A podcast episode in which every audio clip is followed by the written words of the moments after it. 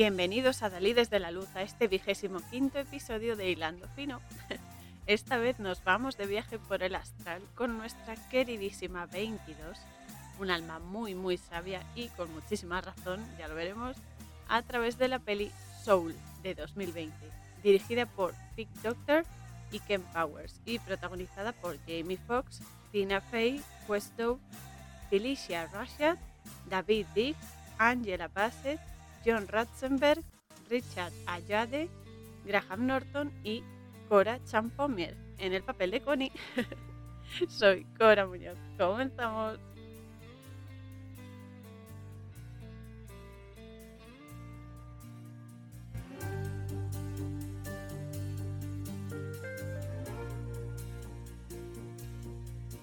Bueno, esta peli es bastante profunda, tanto con los nombres de los personajes, que tienen todos referencias espirituales, ya lo veremos a lo largo de la trama y de este episodio y demás, como en los temas que trata. Además de por ser muy, muy directa y muy clarita, casi os digo con seguridad que por todo el primado negativo que tiene esta peli, como tantísimas otras, por no decir todas, justamente por eso es muy directa y muy clarita. Y como siempre, estando aquí encarnados, siempre tenemos tareas y deberes que hacer. Uno de ellos es aportar conocimiento simbólico, espiritual, energético a todos estos símbolos y a toda esta manipulación que utilizan contra nosotros para crecer, para aprender y para expandirlo a otras personas y que ellas también despierten y también comprendan la naturaleza de la realidad, que es muy, muy diferente a todo lo que nos han contado. Y ese es el problema. Así que chicos, en esto estamos solo nosotros. No esperéis que nadie con poder, que nadie con, no sé, un estatus social alto. Y, bueno, en la actualidad se está viendo. Venga a salvarnos y venga a ayudarnos. Solo nos tenemos unos a otros. Y somos uno, no lo olvidéis. Así que por eso estamos aquí. Para aprender simbología, para aprender cosas espirituales y para crecer y expandirnos al máximo a Dalides. Así que es eso, tienen todos los nombres referencias espirituales en esta peli. Los temas son muy, muy directos y eh, los, eh, los conceptos y demás son muy profundos. Así que hay que decir que tanto el alma como la música están directamente vinculadas, gracias a Dios. y en realidad hay que decir que cualquier disciplina artística sirve de conexión bastante potente y bastante directa con el alma es casi ipso. Y mejor aún, aquí es donde nosotros nos tenemos que implicar y movernos del sofá, levantarnos y ponernos en acción. Porque es mucho mejor hacer de cada detalle, en cada cosa que hagamos y demás, todo un arte. Ese es el epítome del despertar espiritual. Porque ya puede ser una cosa simple como atarte los zapatos, admirar los árboles o abrazarlos, que eso es muy sano y muy terapéutico y muy bueno y lo recomiendo llenar tu taza de café, también muy recomendable para los que somos muy cafeteros. Y demás, cualquier cosa por tonta o no sé, o cotidiana que te parezca o simple, si tú pones tu conciencia y tu atención plenas, te pueden transportar a un, como lo llamo yo, momento chispa. Lo que dicen en la peli de encontrar tu chispa, encontrar tu, tu intención, encontrar tu, no sé, tu impulso de vivir, ¿no?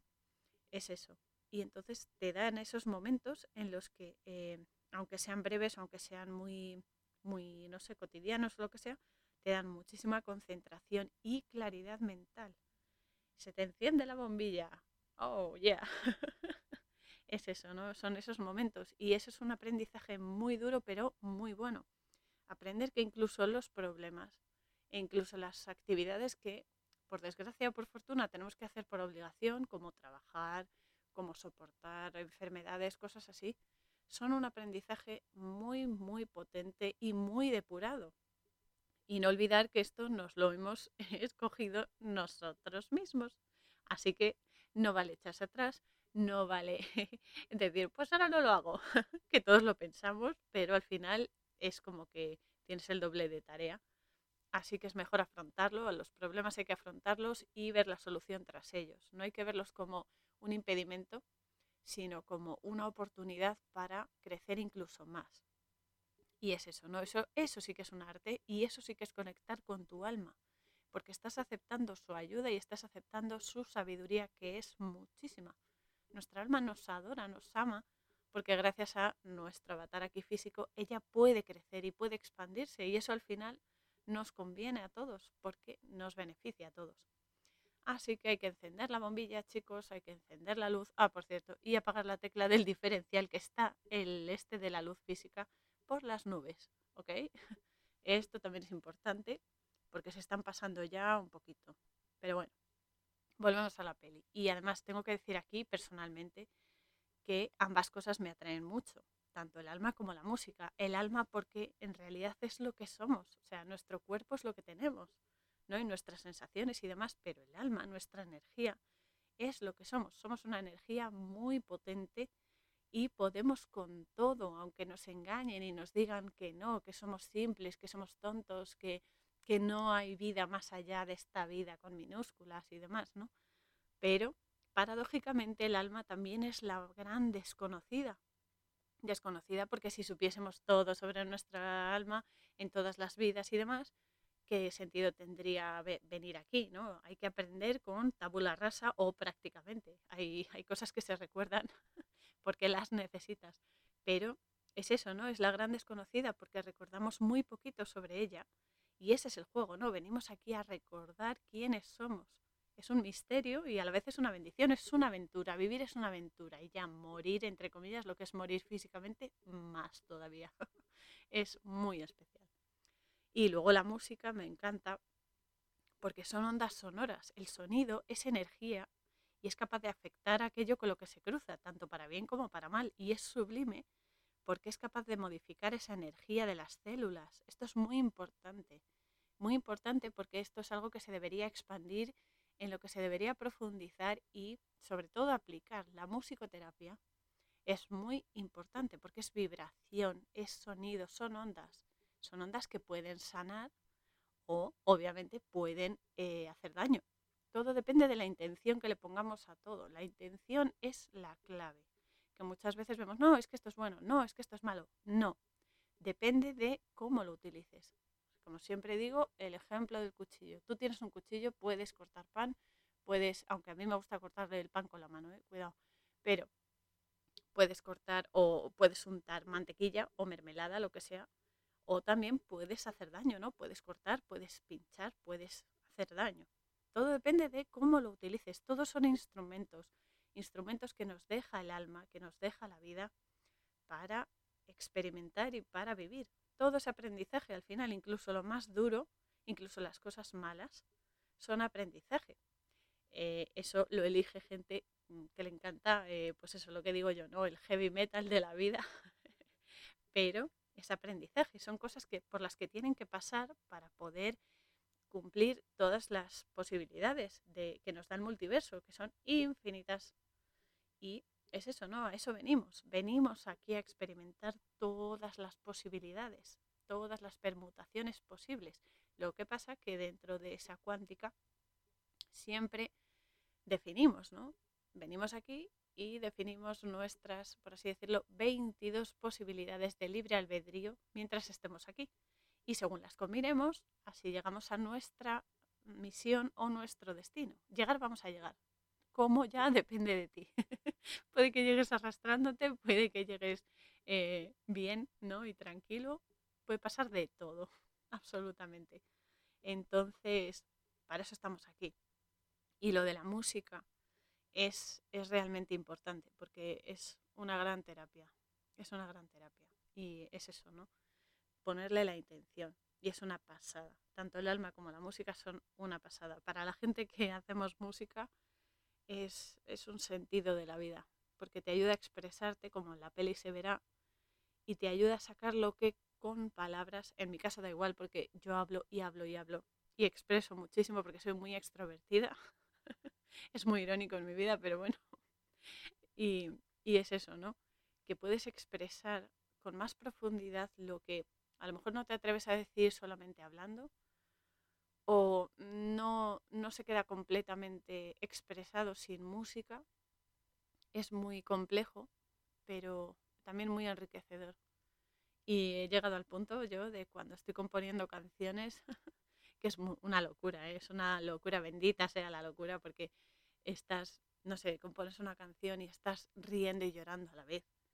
Y hay momentos que compones canciones y es como, estoy hasta las narices de todo, voy a sacarlo por aquí, pero voy a sacarlo de una manera que no sea dañina, que sea constructiva. Y es como que le pones toda tu pasión, toda tu intensidad. Y es eso, ¿no? También es una terapia. Pero es muy bueno y en la peli se refleja bastante bien este tema.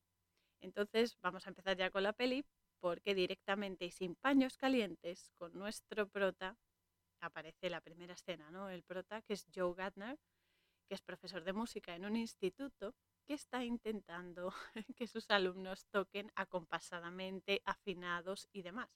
Creo, porque por los profesores del conservatorio, también el profesor de música en el instituto y demás, que es, es la parte más complicada o que más instrucción lleva mm, por parte de los profesores, ¿no? El hecho de, venga, afina bien tu instrumento, venga, eh, sigue el ritmo, que además luego se puede trasladar a la vida, ¿no? Porque en el fondo somos instrumentos, instrumentos para el bien o para el mal, todo depende, como digo, de la intención, ¿no? Pero seguir el ritmo es aceptar las cosas que pasan o las que no pasan. Aceptarlo, seguir adelante a pesar de todo y con todas las cosas ¿no? que te llevas en, el petate, ¿no? todas tus experiencias. Y es eso, ¿no? Y lo de afinar el instrumento es eso, es tener mejor puntería. que, por ejemplo, te puedes caer una vez, pero al siguiente tropiezo ya lo reconoces y entonces caes mejor, ¿no? Por lo menos caes de pie, como los gatos. Perdonad que voy a beber. Mm. Entonces, es eso, ¿no? Es, es todo metafórico al final. Se puede aplicar físicamente, pero también se puede aplicar Perdonad, es que hoy me levanté con la garganta un poco seca. Pero es eso, ¿no? Lo puedes aplicar metafóricamente y literalmente. Y eso es lo bueno. Tienes que aplicarlo a todas las posibilidades. No te puedes quedar solo en lo literal, en las pruebas físicas, que le gusta tanto a según qué personas, ni tampoco puedes dejarlo ahí solo en la metáfora. Tienes que unir ambos mundos. Cuando los unes es cuando te completas. Como un puzzle, no vale solo una pieza. Oh, sí, qué pieza tan bonita. Mira, es de la esquina de arriba, es de la esquina de abajo, o es del centro tienes que unirlo todo para ver la panorámica. Y es por eso, ¿no? Además, el tema de la música da para mucho. Entonces es eso, nuestro querido Joe está intentando que sus alumnos toquen acompasadamente porque tiene como, es eso, como una banda, ¿no? Y, y es eso. Eh, por cierto, aquí vamos a empezar con el tema de los nombres. El nombre de Joe es el diminutivo del nombre hebreo Joseph, que es José en español y qué significa Dios proveerá. Esto ya empezamos con temas espirituales, porque lo de Dios proveerá es, es eso, ten confianza que todo se pondrá de tu parte para que tú consigas tus metas, tus fines, tus éxitos. Aquí se ve en la peli que lo que Joe quiere es actuar, es tener éxito en un escenario, ¿no? En, en, en actuaciones con la gente, que la gente se emocione, que la gente se alegre de verle tocar y le aplaudan, ¿no? se ve perfectamente en la peli, pero es eso, él es profesor de música y eh, tiene una vida, pues eso, muy, muy solitaria, muy sedentaria, y él no está contento con su vida. Y aquí lo que le están diciendo en la peli es, tío, tienes que cambiar. Si quieres que algo se dé, sí, vale, puedes pedir, pero tienes que mm, poner las circunstancias que sean favorables para ese cambio. O sea, no es eh, pedir, por ejemplo, ay, es que, jolín, yo quiero tener lo que sea, yo quiero ser no sé qué. Vale, pon los medios, estudia esto para poder ser esto. Eh, no sé, ahorra dinero para poder comprarte otra cosa, pero no solo material, sino espiritualmente hablando también. Tú quieres ser buena persona, pues haz buenos actos. O sea, no se trata de pedir, pedir, pedir y ya. Hay que ponerle intención hay que poner la intención y los medios, hay que currárselo. O sea, ellos te propician ahí al otro lado, arriba, como quieres llamar dentro, me da igual. Ellos te propician esa situación, pero tú tienes que poner tus medios, tienes que hacer tu parte. Esto es lo que muchas veces no se entiende, que no es solo pedir y esperar, es pedir y trabajar.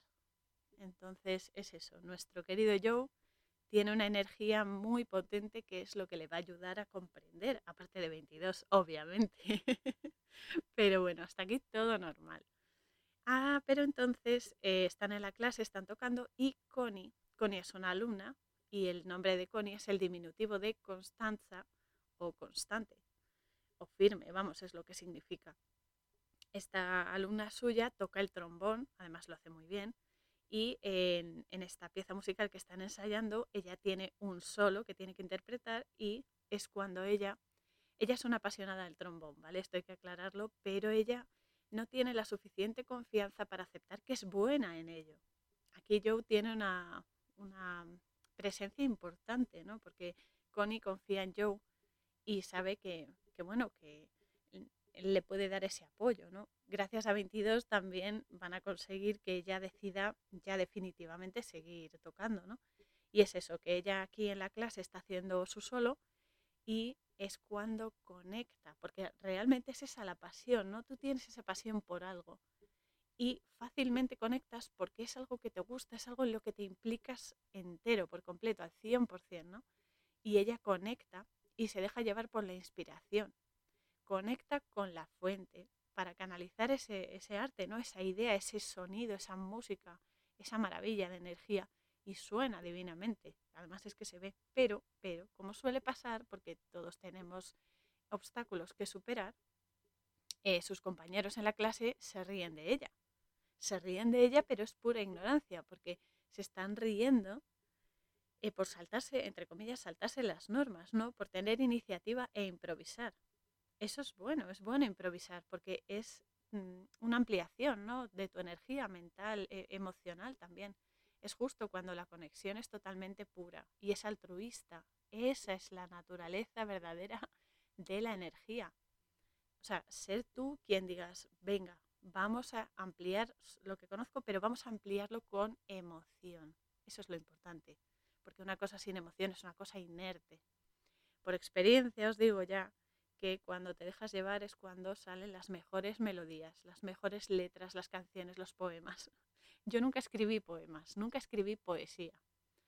Y de repente un buen día empecé a tener inspiración y no he dejado de escribirlas desde entonces, ni los haikus. Los haikus, por si no lo sabéis, son poemas eh, cortos japoneses que reflejan aspectos eh, vitales, sobre todo de la naturaleza y de la energía y espirituales. Son, eh, son nada, composiciones, son tres versos y tiene la métrica de el primero 5, el segundo 7 sílabas y el tercero 5 sílabas también. 5, 7, 5, que además es un número capicúa y me vuelve muy, muy loca de amor. Todo queda dicho. Y es eso, ¿no? Entonces eh, he llegado al punto, además, que es que esto es eh, igual, ¿no? Es, es surrealista, ya, ya ni me planteo por qué, simplemente es el para qué lo que me importa y lo hago he llegado al punto de que a las tantas de la madrugada, a lo mejor las 4 de la mañana, a veces a las dos y media, a veces a las 3 y pico, da igual, de madrugada. Tiene que ser de madrugada, no puede ser a las 6 de la tarde, 12 de la mañana, no, no, no.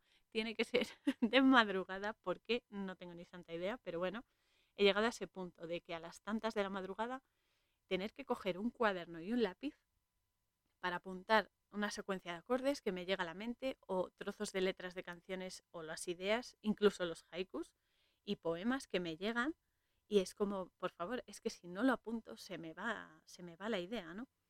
Y es eso, mm, desde hace años decidí tener en la mesilla eso, un cuaderno, un lápiz y una goma y, y para tenerlo a mano y poder hacerlo, porque es que si lo dejas, lo, lo dejé varias veces y es como que se diluye esa idea aunque a la mañana siguiente, según te levantas desayunando, lo que sea, vas a apuntarlo, ya se ha perdido parte de esa energía, se ha perdido. Y es eso, que al final lo tengo que hacer así. Eh, además es que mi mesilla es muy especial, la tengo petada porque tengo el cuaderno de ideas para apuntar estas cosas, ¿no? los poemas, los haikus, las, los acordes, ideas para canciones o incluso partes de la letra y demás. Tengo mi diario onírico, obviamente, para mis sueños y mi cuaderno de remedios naturales igual, porque es eso, ¿no? Estas tres cosas para mí son básicas, son mis pilares junto con mi familia, obviamente. Y, y es eso, ¿no? Y mi misión en la vida. Bueno, misiones, tengo, tengo varias, pero bueno. Entre otras cosas, porque es eso, las musas, esto creo que lo sabemos todos, la inspiración es caprichosa. Y es eso, si no aprovechas la oportunidad, se va la idea. se va la idea y es muy frustrante porque es eso. Es, eh, al principio yo lo que decía era, madre mía, mira qué horas son. Mañana ya lo apunto y lo desarrollo que quiero dormir. Error total, porque es eso, los hilos del sueño se diluyen y no los recuperas. Además es que si no lo apunto tampoco consigo dormir, que esa es, esa es la puñeta, que no es que lo tenga que apuntar en ese momento, es que no puedo dormir hasta que no lo apunto. ¿Por qué? No lo sé, pero lo tengo que hacer porque el para qué es lo importante, no el por qué, sino el para qué. En fin, pues eso, una locura. Y claro, aquí Connie en la peli se siente avergonzada, ¿no? Después de, haber, de haberse inspirado y haber, haber hecho el solo con eso, ¿no? Con energía y con conexión. Cuando eso es, en el fondo es lo que hace a un buen músico, seguir su instinto y su intuición y dejar que el instrumento lleve las riendas, o sea, dejar que el instrumento hable, que hable y cuente lo que tú tienes dentro, porque es eso. Aquí es cuando Joe también conecta, porque hay que decir que la energía se traspasa de unos a otros, tanto las emociones, por la emoción, claro, tanto las emociones positivas como las no tan positivas se contagian. Por eso cuando tú estás alegre, o estás feliz, yo que sé, cuentas un chiste, te pones a reír sin motivo, que esas son las mejores conexiones, lo recomiendo a todo el mundo. Y es eso, ¿no? Se contagia, se contagia automáticamente porque es una energía que afecta todo, todo lo que tiene alrededor. Es como que te abraza. Yo lo, el símil que pongo es eso, que te abraza, te abraza y es como un subido, uh, te da, te da una, una vibración energética muy, muy positiva, muy buena. Y es eso, ¿no? Entonces aquí Joe también conecta y es eso. Eh, explica a los niños, se pone a explicar lo que se siente cuando, cuando lo haces, ¿no? Cuando te inspiras y te dejas llevar, que no solo conectas tú, sino que tienes la inmensa capacidad de hacer que otros también lo hagan. Y eso, amigos, es una bendición. Es algo eterno, eterno porque dura, porque las personas siempre van a recordar ese momento como algo especial. Y, mejor, porque siempre van a poder volver a ese recuerdo para ayudarse cuando estén con energía un poco baja y tal, o cuando se tambaleen un poco, siempre, además esto lo hacemos todos, ¿no? Siempre recurrimos a esos recuerdos de felicidad, a esos momentos en los que hemos sido más brillantes que nunca, ¿no? Brillantes en el sentido de, de no sé, exportar energía a lo bestia, ¿no? Y es eso, es una de las mejores sensaciones que se pueden tener, tanto como músico, ¿no? Porque estás viendo que tu emoción se siente. Eso es algo muy agradecido y creo que la gente que hace música puede comprenderlo también. Y como persona también que lo disfruta, porque es eso, ¿no? Tú cuando vas a, a una actuación, por cierto, las actuaciones en directo son las mejores, cuando vas a una actuación y disfrutas porque te llega esa canción cuando decimos, ay, es que esta canción me llega, me hace sentir. Es por eso, porque esa energía ha conectado contigo. Y eso creo que es una de las mayores bendiciones que tenemos, una de las mejores experiencias en la vida. Y, pero no solo con la música, o sea, tú ves un cuadro y ese cuadro incluso te transporta dentro. Es como que te metes en, esa energía, ¿no? O da igual, o con la danza, con cualquier disciplina, una comida, un buen plato de comida casera, bien hecho, bien rico. Eso es una bendición, es una bendición. Y es eso, entonces, bueno, están en la clase y Joe está ahí explicándoles que eso es natural, que eso es bueno, que eso es lo que hay que hacer, experimentar, dejarse llevar, dejarse llevar y emocionar y emocionarse, eso es lo, realmente vital, porque es lo que nos, nos mantiene con vida, nos hace reaccionar, nos hace inspirar a otros e inspirarnos. Y es eso, pero bueno, de repente aparece la directora del instituto donde está trabajando Joe y habla con él en el pasillo y le dice que, eh, que, bueno, le felicita porque lo han hecho fijo, ¿no? profesor de música fijo en el instituto.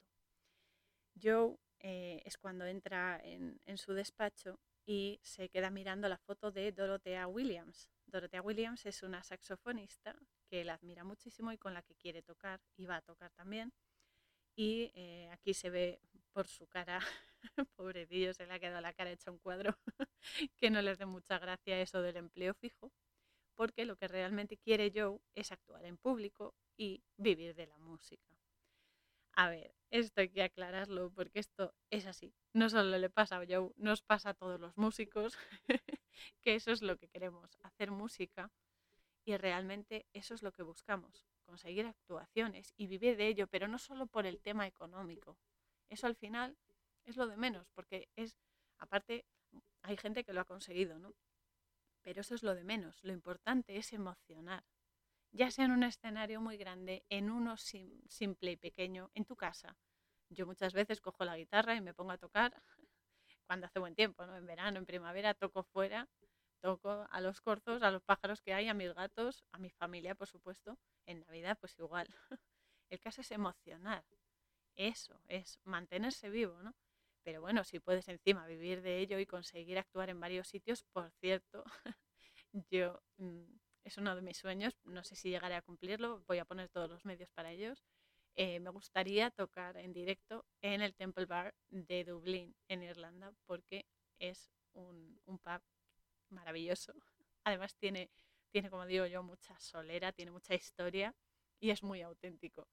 Y quién sabe, quizá, quizá lo consiga. Pero es eso, ¿no? Que todos queremos, todos los músicos queremos tener actuaciones, ¿no? Y presentas tu maqueta y vas y como le pasa a Joe, que luego se ve más adelante, es eso, ¿no? Ay, es que no eres lo que buscamos, ay, es que no eres suficientemente bueno, ay, es que no eres suficientemente guapo, porque la imagen lo es todo. Desgraciadamente vivimos en un mundo en que si tienes como yo la cara irregular o si eres de una manera o de otra, no encajas. Y eso son eh, etiquetas que nos ponemos entre todos absurdamente. Porque ¿qué es más importante? ¿Que seas guapo, que seas feo, que seas más alto, más bajo, que tengas tripa, que no, que sí? ¿O que realmente hagas lo que tienes que hacer, que es transmitir esa energía y emocionar? Ahí lo dejo, porque es eso, es mi reivindicación, por supuesto, pero también es algo que hay que pensar. Hay que parar ya de juzgar a la gente solo por la fachada, porque eso es algo que al final nos frena, nos frena porque el avatar se va a arrugar, el avatar se va a, mm, pues eso, desmejorar con el tiempo. Es así, pero es natural porque somos carne y hueso, o sea, eso se va deteriorando con el tiempo. Lo, lo importante es no deteriorar la energía que tenemos y sobre todo compartirla, porque compartir es vivir. Esto es algo que tampoco se llega a entender o no queremos entender, que esto es peor todavía. o sea, no querer entender que venimos aquí a compartir y que lo que tú aprendes, si otros lo saben, va a enriquecer sus vidas igual que tú también quieres saber ciertas cosas, ¿no? Y se trata de compartir, se trata de empatizar todos con todos. Entonces, en el tema este de la música, pues igual, ¿no? Y es eso, aquí yo, pues eso, quiere, quiere actuar y tener éxito y tal, como todos.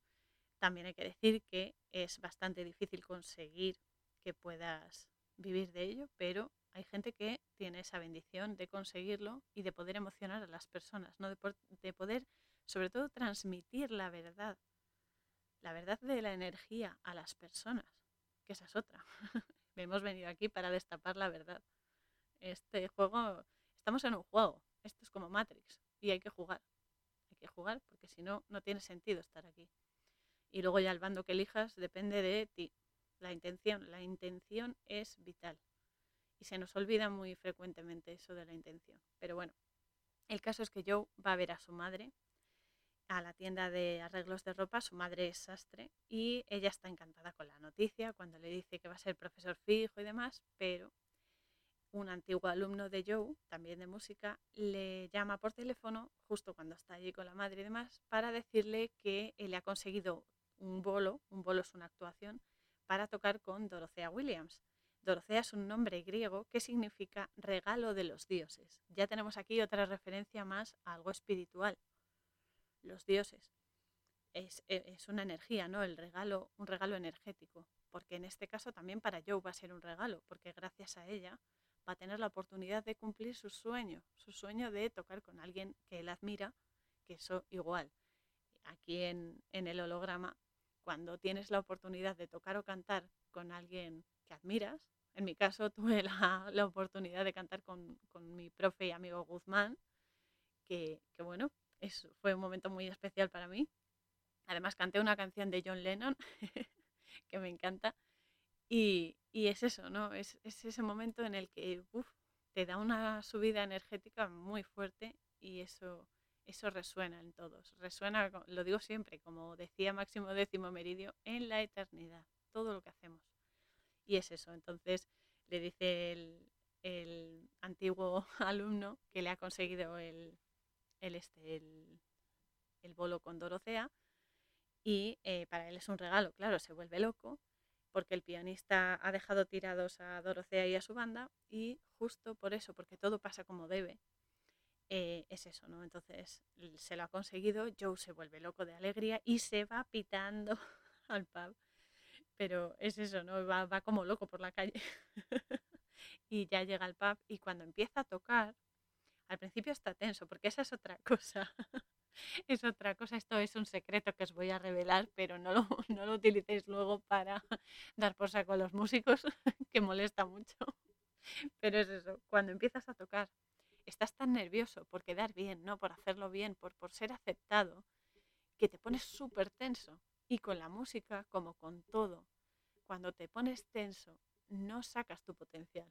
Hay que relajarse, hay que decir, bueno, somos imperfectos. Si, si cometemos errores, no pasa nada.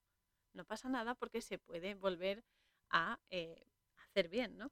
Y entonces, bueno, pues yo, eh, por cierto, que Guzmán una vez me dijo que, que le dije, ay, porque me gusta, cuando oigo música y eso, me gusta llevar el ritmo con los pies. Además hago diferentes ritmos con los pies porque me encanta, no me sale solo, o con las manos, vamos, da igual.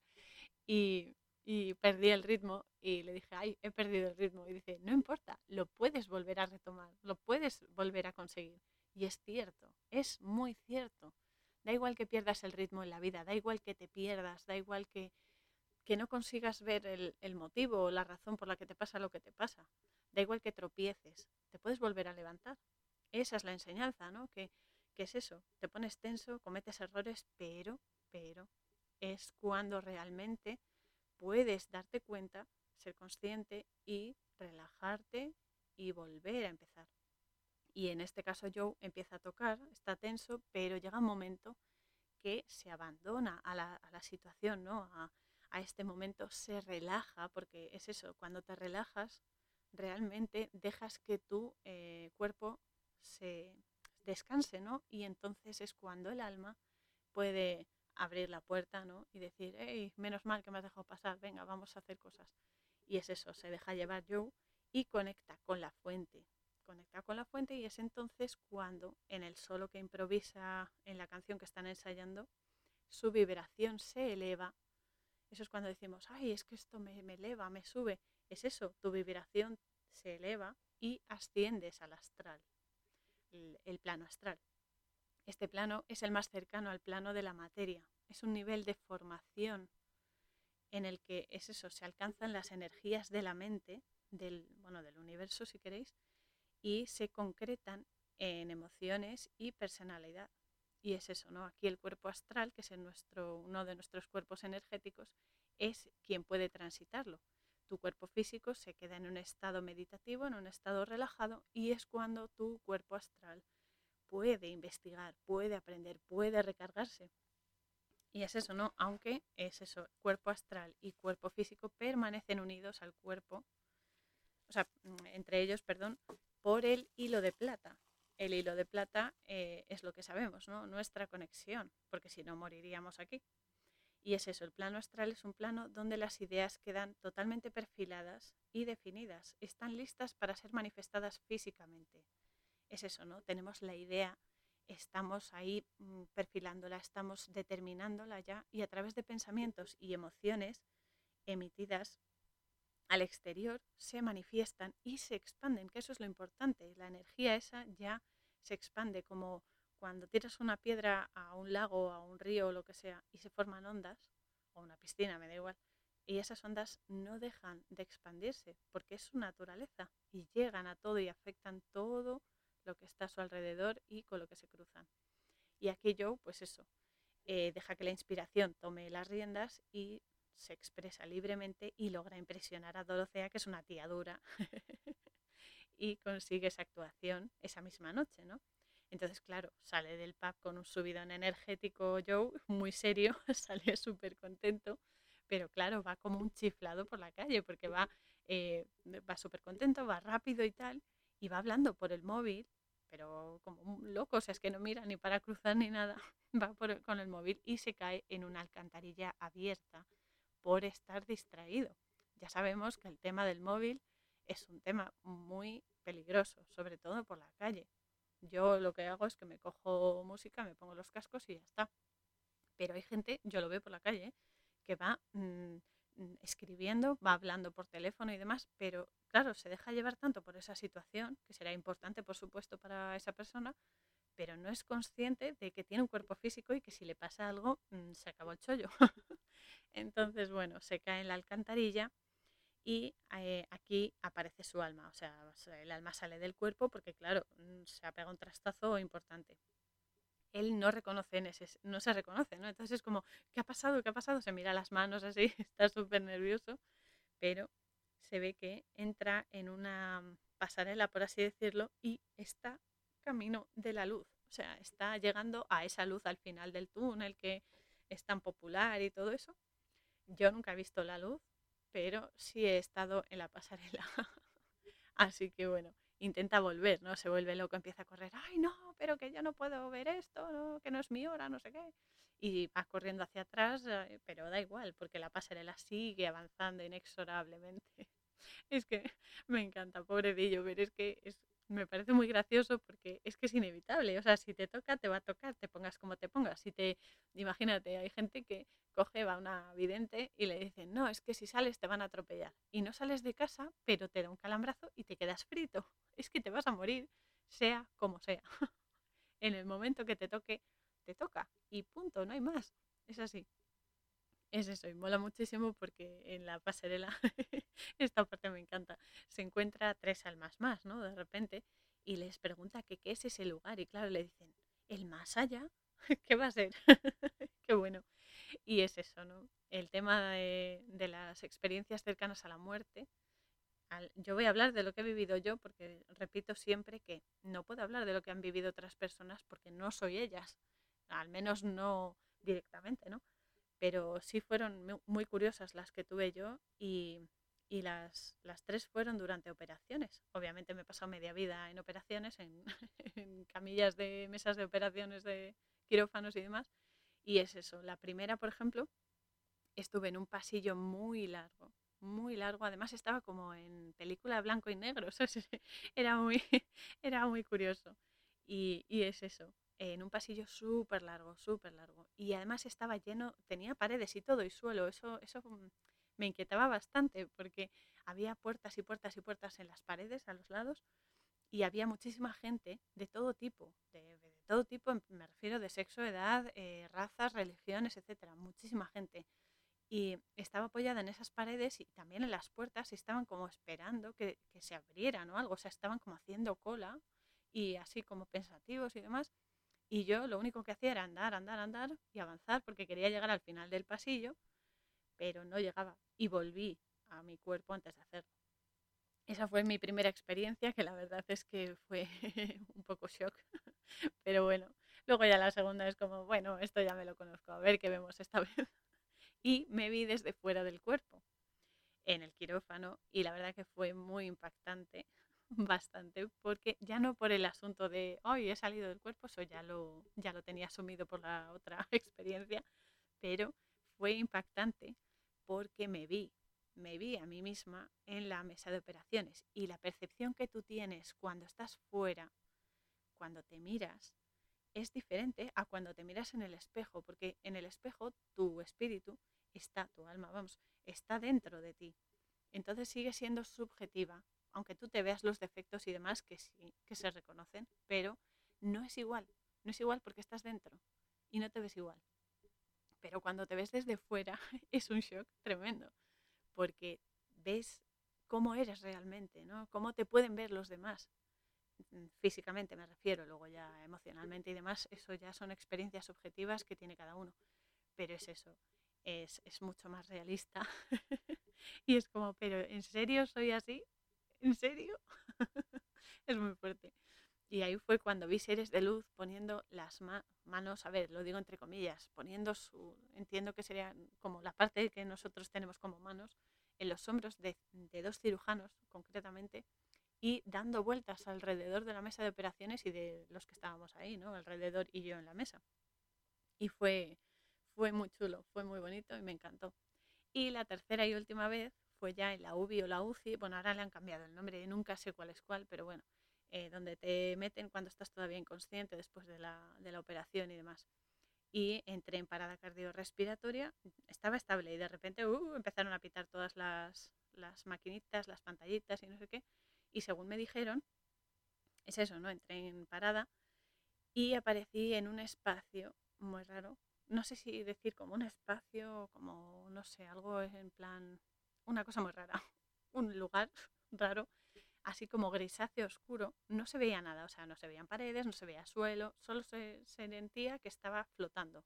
Además se siente muchísimo ¿eh? lo de flotar. Y era grisáceo oscuro y no tenía ningún tipo de eso, de paredes, ni de suelo, ni nada.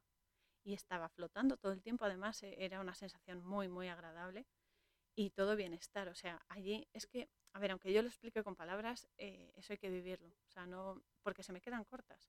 Solo había emociones y sensaciones positivas. Era como todo felicidad y agradecimiento. O sea, era como amor tremendo. O sea, no se podía, aunque quisieras, no podías sentir nada negativo. Es buenísimo. Y muchísima tranquilidad, sobre todo eso. Tranquilidad, tranquilidad y qué a gusto estoy. Era, más o menos esa era la, lo mejor que lo puedo explicar era esa las sensaciones, ¿no? Y es lo más inmenso que he experimentado, al menos de momento en esta existencia, eh, fue una experiencia muy chula. Y luego de repente escuché una voz que yo interpreté como femenina, ¿no? Como de una mujer que me dijo, porque me dijo, ¿qué haces aquí? Que todavía no te toca. Y digo, ya, pero es que no quiero bajar. Fue una, una conversación, además fue mental, no fue con la boca. O sea, yo no me veía como en los sueños mover la boca ni nada, era mental todo. Y, y es eso, ella me dijo, ¿qué haces aquí que no te toca? Y yo decía, no quiero volver. Y ella me dijo, ya, pero es que aún no te toca. Y me empujó para abajo. Además fue una sensación de empujón en la cabeza, pero empujón con ganas, ¿eh? y volví, volví otra vez. Y el enfado me duró bastante tiempo. La verdad es que me duró meses, porque yo no quise volver, porque según vuelves, todos los dolores, todo el malestar, todo el enfado, todas las, no sé, las mm, tonterías estas de, joder, otra vez un posoperatorio, otra vez medicinas, otra vez calmantes, otra vez la misma mierda. Y es eso, ¿no? Pero, pero bueno, al final se me pasó, obviamente no, no podía hacer otra cosa, así que qué mejor ¿eh? que solucionarte y decir, bueno, venga, vamos a seguir, esto es lo que hay. pero bueno, la verdad que no tengo muy claro eh, qué, qué, lugar era o momento era ese, porque ya no sé ni cómo llamarlo, pero bueno, es un lugar que la verdad es que sería estupendo que todo el mundo pudiese visitar. Supongo que todos lo visitaremos en algún momento. Y también he oído que hay un lugar bastante especial para las personas que han tenido una larga enfermedad en el plano físico, con gran desgaste, o, o los niños que no han podido nacer en su momento, o gente gente con, pues eso, con muchos dolores físicos o psicológicos, mentales y demás, ¿no? que les dura bastante tiempo y es un desgaste energético profundo. Y lo llaman, así lo he oído, ¿eh? la verdad que puedo, quiero creer que es cierto porque por lo que yo experimenté, mm, eso tiene que existir seguro, vamos. Lo llaman sitio de recuperación. Y ahí te recargan la energía, te limpian esas heridas energéticas que se te han quedado de tanto tiempo superando algo. Y, y bueno, y cuando ya estás preparado sigues adelante. La verdad que no lo sé, porque lo único que os digo es eso, que cuando vives eh, esta experiencia y te hacen volver, es un pedazo de rollo, pero total. O sea, es como, por favor, yo que me había librado ya de todo esto, otra vez aquí. pero bueno, es lo que toca. Ahora, también os digo que es eso, ¿no? Que cuando volví me alegré, porque amo a mi familia y a mis amigos, ¿no? Los pocos que tengo. Y si no hubiese vuelto, tampoco habría conocido a gente maravillosa que ahora estoy conociendo y con la que me siento muy acogida. Es como sentirse en casa. Y además es que es eso, que aún no he terminado mis deberes aquí abajo. Al menos eso dicen. Así que lo acepto. Acepto pulpo como animal de compañía y seguimos. Porque en la peli Joe tiene muchísimo miedo al hecho de haber muerto físicamente. Porque Perdón. Mm. Porque no quiere perderse esa gran oportunidad. Aquí, repito, lo entiendo perfectamente. Pero también porque le gusta la vida física. O sea, le gusta vivir, le gusta pues, sus rutinas, sus cosas y demás. Y este es un problema bastante común. ese tener miedo a seguir viviendo, ¿no? A seguir viviendo después de esta vida. Es eso, tenemos miedo al cambio, pero es que sigues vivo más allá de, tu muerte física, es solo un cambio de como la ropa, ¿no? Vas a salir y te quitas el pijama y te pones la ropa para salir a la calle, pues es algo así. Es eso, es una envoltura diferente y más ligera, todo hay que decirlo. y además es que mientras estamos encarnados, también vivimos y morimos constantemente. Y esto es algo que mm, es, importante, es importante reflexionar, porque cada instante que vivimos físicamente vamos aprendiendo, ¿no? Adquirimos mayor experiencia de la vida, pero también cambiamos. Los cambios son, por así decirlo, como una pequeña muerte, porque una parte de nosotros da paso a otra renovada. A ver, tú no eres el mismo que hace unos segundos. Yo, por ejemplo, ahora acabo de beber mi infusión de hojas de, de arándano porque tenía carraspera. Y ya no soy la que tenía carraspera, ahora soy otra persona, otra versión mejorada, espero, de mí misma, ¿no? Y es eso. La muerte es solamente un cambio. Y el cambio es lo único seguro que tenemos en esta vida, porque no hay nada estático, todo fluye, todo se mueve, todo cambia y todo gira. La muerte no es la culpable de nada. Esto es algo que personalmente me molesta mucho y ya sé que es algo subjetivo, que es algo que tengo que solucionarme yo, pero me molesta mucho porque ella no es culpable de nada. Son nuestros actos o decisiones los que perfilan las circunstancias que vivimos y en el caso de morir, perfilan el cómo morimos. Y es eso, ¿no? Eh, somos nosotros los que, los que dirigimos el, el carro, por así decirlo, ¿no? Y es eso. Además es que eh, odio, odio muchísimo además el nombre que se le pone al ángel de la muerte, ¿no? Porque se le llama parca, parca. Dios, es que para mí es un insulto a su naturaleza, porque es, es infravalorarlo, ¿no? Ella únicamente cumple su misión. Digo ella por la muerte, o sea, ello, no sé, es una energía, o sea, no es una persona, es una energía, pero es eso cumple su misión únicamente. O sea, es acompañarte y ayudarte en esa transmutación que vas a hacer de lo físico a solo lo espiritual y asegurarse de que llegas en perfectas condiciones a esa nueva etapa vital que vas a vivir, porque sigues vivo, sigues vivo con otra envoltura. además, para mí la muerte es una vieja amiga, de hecho tengo un poema que se llama así, Vieja amiga, que se lo he dedicado a ella, y de verdad os digo sinceramente que se agradece no cruzar sola porque aunque sea una energía, sientes que vas acompañado. Y es un momento que ya no porque te dé miedo, sino porque es un momento en el que has vivido tanta, tanta soledad y tantos problemas que es como, home, por lo menos tengo compañía, ¿no? Y es eso. Y a todo esto, eh, con todo esto que llevamos, estamos solo en los créditos iniciales, chicos. porque luego se ve, bueno, los créditos iniciales, la presentación, no sé qué, y justo después se ve que Joe atraviesa varios planos, ya en espíritu, ¿no? Y cae en el más atrás. Esto me encantó lo del más atrás. Es un lugar previo a la encarnación con almas nuevas, muchas almas nuevas, que además son, son un amor, son buenísimas, están ahí jugando, se ponen ahí a rodar, se unas con otras y están tan felices, ¿no? Y aceptan todo, eso es lo bueno. Cuando ya venimos aquí a este plano denso, ya es cuando empezamos, ay, es que no quiero esto porque tal, es que no quiero lo otro porque tal. Allí las almas nuevas están tan contentas por todo, incluso se pegan ahí todo y como no sienten nada son felices, es alucinante. Y aquí yo también conoce a Jerry. Jerry mola mucho, bueno, los Jerry porque son bastantes, que son los que representan las infinitas posibilidades y alternativas que nos da el multiverso de experimentar la vida. Jerry, hay que decir que es otro nombre importante, es el apócope de Jeremiah, Jeremías, que significa el enviado de Dios.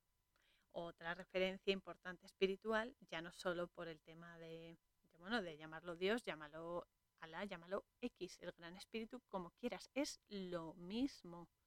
Porque luego igual, no se puede, tomar como literal. Es, estamos hablando de energías, energías que tienen infinitos nombres, pero no dejan de ser lo que son. Entonces es eso, Jeremiah significa enviado de Dios. Y es eso, ¿no? Porque en el fondo los Jerry son los enviados para que tú puedas eh, definir tus opciones, tu libre albedrío dentro de esta dimensión. Y después vemos también, después de Jerry, viene Terry. Terry es eh, un nombre que significa Señor de los pueblos. en inglés lo llaman también The Reaper, que es el cosechador, y hace referencia, a ver, a la muerte en el sentido de cuando ya mueres, es el, que, el contador ¿no? de, de, las muertes de los fallecidos.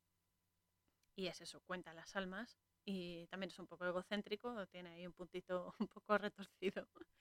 Y eh, luego se ve que Joe intenta volver a la Tierra porque ve el portal terrenal, ¿no? Y entonces dice, ah, genial, pues yo me tiro por aquí, no sé qué, y solucionado. Pero, pero, como no ha completado su etapa de formación de la personalidad porque ha hecho trampa, porque él tendría que pasar ya, tendría que ir a la luz, al origen, pues no puede volver, porque cuando haces trampa, pues eh, tienes que, no sé, equilibrar las cosas de alguna manera. Y es eso, no puede volver. Entonces Terry, claro, está mosqueado porque le falta un alma en el recuento. La, obviamente es la, el alma de Joe, ¿no? Y se pone a buscarla en un fichero de almas que es como infinito, claro. Y está ahí, venga cajones, venga con los expedientes, no sé qué. Me encantó porque es eso, ¿no? Es como uh, un almacén tremendo, no tiene fin. Y se pone ahí a buscar como un loco. y aquí tengo que aclarar que el destino se cumple. El destino se cumple. Y es así, te pongas como te pongas. Aunque sí, a ver, hay veces que se puede burlar a la muerte, entre comillas, pero en el fondo, en el fondo es un engaño, porque tú crees que has burlado a la muerte, pero es porque no ha llegado tu hora, es un aviso a navegantes.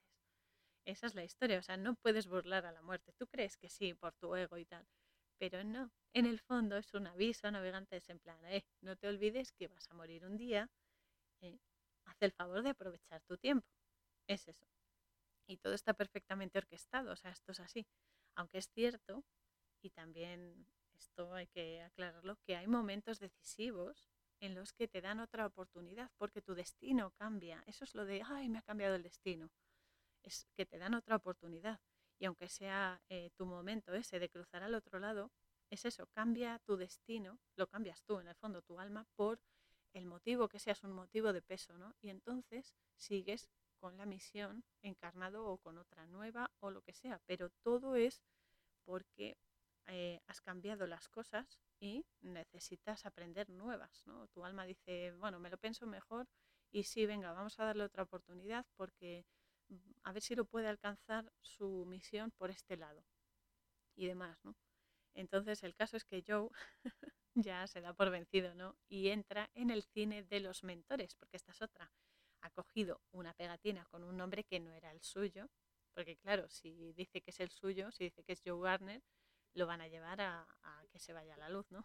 Entonces coge uno y, y, se mete en el cine de los mentores, donde otro Jerry les instruye para ayudar a las nuevas almas a alcanzar su máximo potencial y así su personalidad, ¿no? Que es de lo que se trata, de alcanzar tus características, tu personalidad y así eh, estar preparado para ya encarnar con todos tus componentes. ¿no? Y aquí Joe se monta la peli mental de que si inspira a una de estas almas, pues podrá quitarle la insignia y volver a su cuerpo físico. Actuar, por supuesto, en, la, en el bolo que tiene esa misma noche y tener éxito musical y todo lo demás, ¿no? Como nos hacemos nosotros, pelis mentales de cómo tienen que ser las cosas según nuestros limitados parámetros.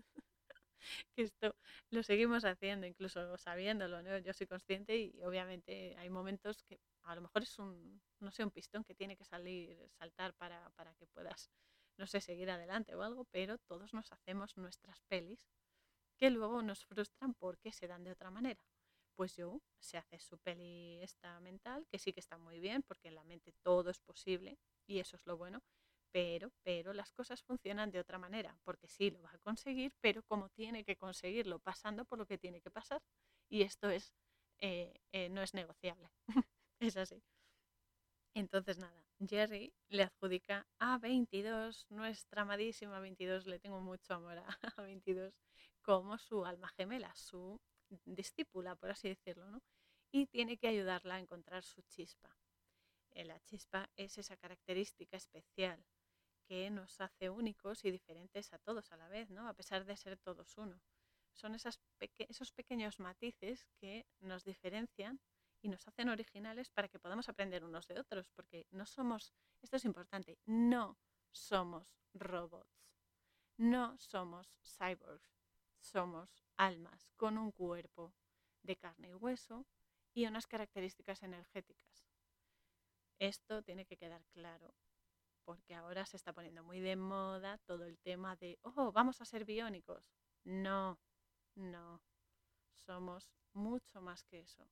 Las máquinas fallan, el alma no. eso es nuestra gran ventaja, ¿no?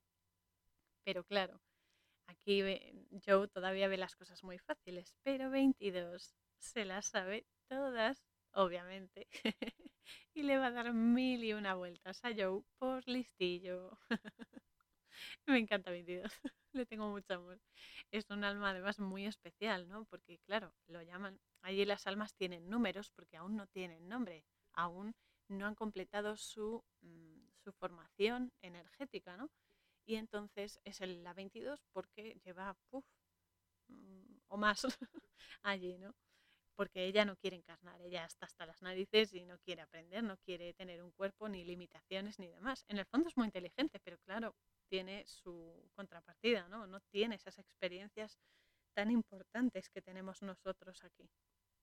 Y es eso, ¿no?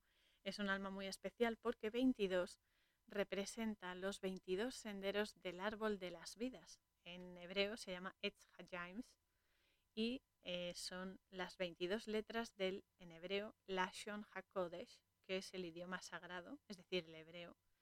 El, comúnmente se le llama el Aleph-Bet, el alfabeto, ¿no? nuestro abecedario, lo que sea, pero en este caso el hebreo tiene solo 22 letras y, y luego matices a la hora de pronunciar y demás. Pero bueno, estos 22 senderos son en realidad las 22 posibilidades que escogemos al encarnar para cumplir nuestras misiones en este holograma. Son, digamos, 22 permutaciones ¿no? con las que logramos manifestar las cosas, todas, todas las cosas. Es la formación de la palabra con mayúscula y son también llamados ángeles. Los ángeles son mensajeros, los que traen el mensaje. Y sí, me encanta la, la, idea, ¿no? La imagen que necesitamos de apoyo para comprenderlo, ¿no? Con sus alas, con su luz, con su amor. Obviamente los de luz, ¿no? Luego están los demonios, pero no queremos nada con demonios, que bastante porquería han lanzado ya. Pero bueno, las, el caso es que las energías que consiguen realizar todas las cosas, según se combinen, ¿no? Son estos 22 ángeles, estas 22 letras, que eh, según se combinen, generan esa, esa realidad, ¿no? 22 también representa la unión, la cohesión de las energías y obviamente que todos somos uno, todos venimos del origen, todos somos porciones de lo mismo, por eso somos complementarios y por eso hay que ser empáticos y hay que saber que la otra persona es una parte de ti y tú eres parte de esa persona y parte del todo a la vez. Somos, lo digo siempre, como una red neuronal, como un bosque, como los árboles. Los árboles tienen su propio lenguaje y aunque estén a kilómetros, millones de kilómetros de distancia o miles, como queráis, da igual, eh, se comunican, hablan entre ellos. Son lo más empático que tenemos. Incluso los animales tienen empatía entre ellos e incluso con algunos humanos también. Deberíamos aprender de la naturaleza. No nos paramos a pensar y son realmente maestros. No hay más que mirar la belleza de la naturaleza para darse cuenta de lo grandísimo que es la energía, la fuente, el origen, lo eterno, Dios, el gran espíritu, los, eh, los Elohim, como queréis llamarlo, da igual.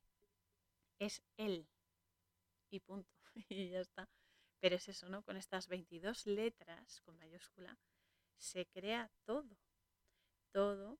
Y además aquí quiero agradecer a mi ají, a mi hermano Antonio Chávez, por su infinita ayuda siempre para comprender todo lo que me enseña sobre Cábala y su paciencia, porque la verdad es que son, es muy profundo, ¿no? Y cualquier concepto que tengas en Cábala te amplía a numerosísimos conceptos más. Todo está enganchado, ¿no? Es como cuando tú piensas, tienes una idea y esa idea te lleva a otra y a otra y a otra y a otra infinitamente. Por eso hay infinitas posibilidades, hay infinitas combinaciones y tenemos que experimentarlas todas, es un regalo. Nos llevará vidas, o sea, existencias, mejor dicho, vale. Pero en el fondo es un regalo porque estamos experimentando todas, absolutamente todas y más posibilidades de vida. Es alucinante, es grandioso y me encanta. Y Antonio me, me ayuda mucho con Cábala por eso, porque es tan profundo, tan profundo y yo solo estoy en la superficie todavía, pero es tremendo. Es una herramienta muy, muy potente y muy directa de comprensión de la vida. Además a gran profundidad y con muchísima extensión. Voy, voy despacito, pero voy. e igualmente os recomiendo su canal de YouTube, El Suspiro Cabal, donde podréis encontrar muy, muy buen contenido sobre esta herramienta, la Cábala, que es una forma de vida y se puede aplicar tengas las creencias que tengas, porque esto es, hablamos de la vida, hablamos de los ángeles, de estas letras y eh, su presencia constante en nuestras vidas, que es constante. Ahora mismo yo estoy combinando letras, combinando ángeles para crear, para crear, porque lo que tú crees es lo que creas y nos valemos de ellos, benditos sean por cierto, para expresarnos y así crear nuestra realidad. Es eso, esa es la maravilla de, la vida. Además, en esta parte de la peli 22 nos cuenta que ha sacado de quicio a grandes personalidades y que no quiere encarnar, o sea, ella está empeñada en que no, ¿para qué le va a encarnar si eso es una porquería? No sé qué, empieza ya a decirle cosas a Joe y Joe le confiesa que no es un mentor, ni el hombre que supuestamente es, porque, como hemos dicho antes, cogió una pegatina con un nombre de otro señor que no se corresponde con, con Joe, ¿no? Y entonces 22 le pone la mano en un lector láser, mira qué modernidades, y eh, ven la exposición de la vida de Joe, la real, o sea, la de Joe, el pianista, profesor de música, etc. Y todos los momentos de su existencia. Además, Joe le pregunta, em, le pregunta a 22 quién ha montado. Dice, ala, ¿quién ha montado esa exposición?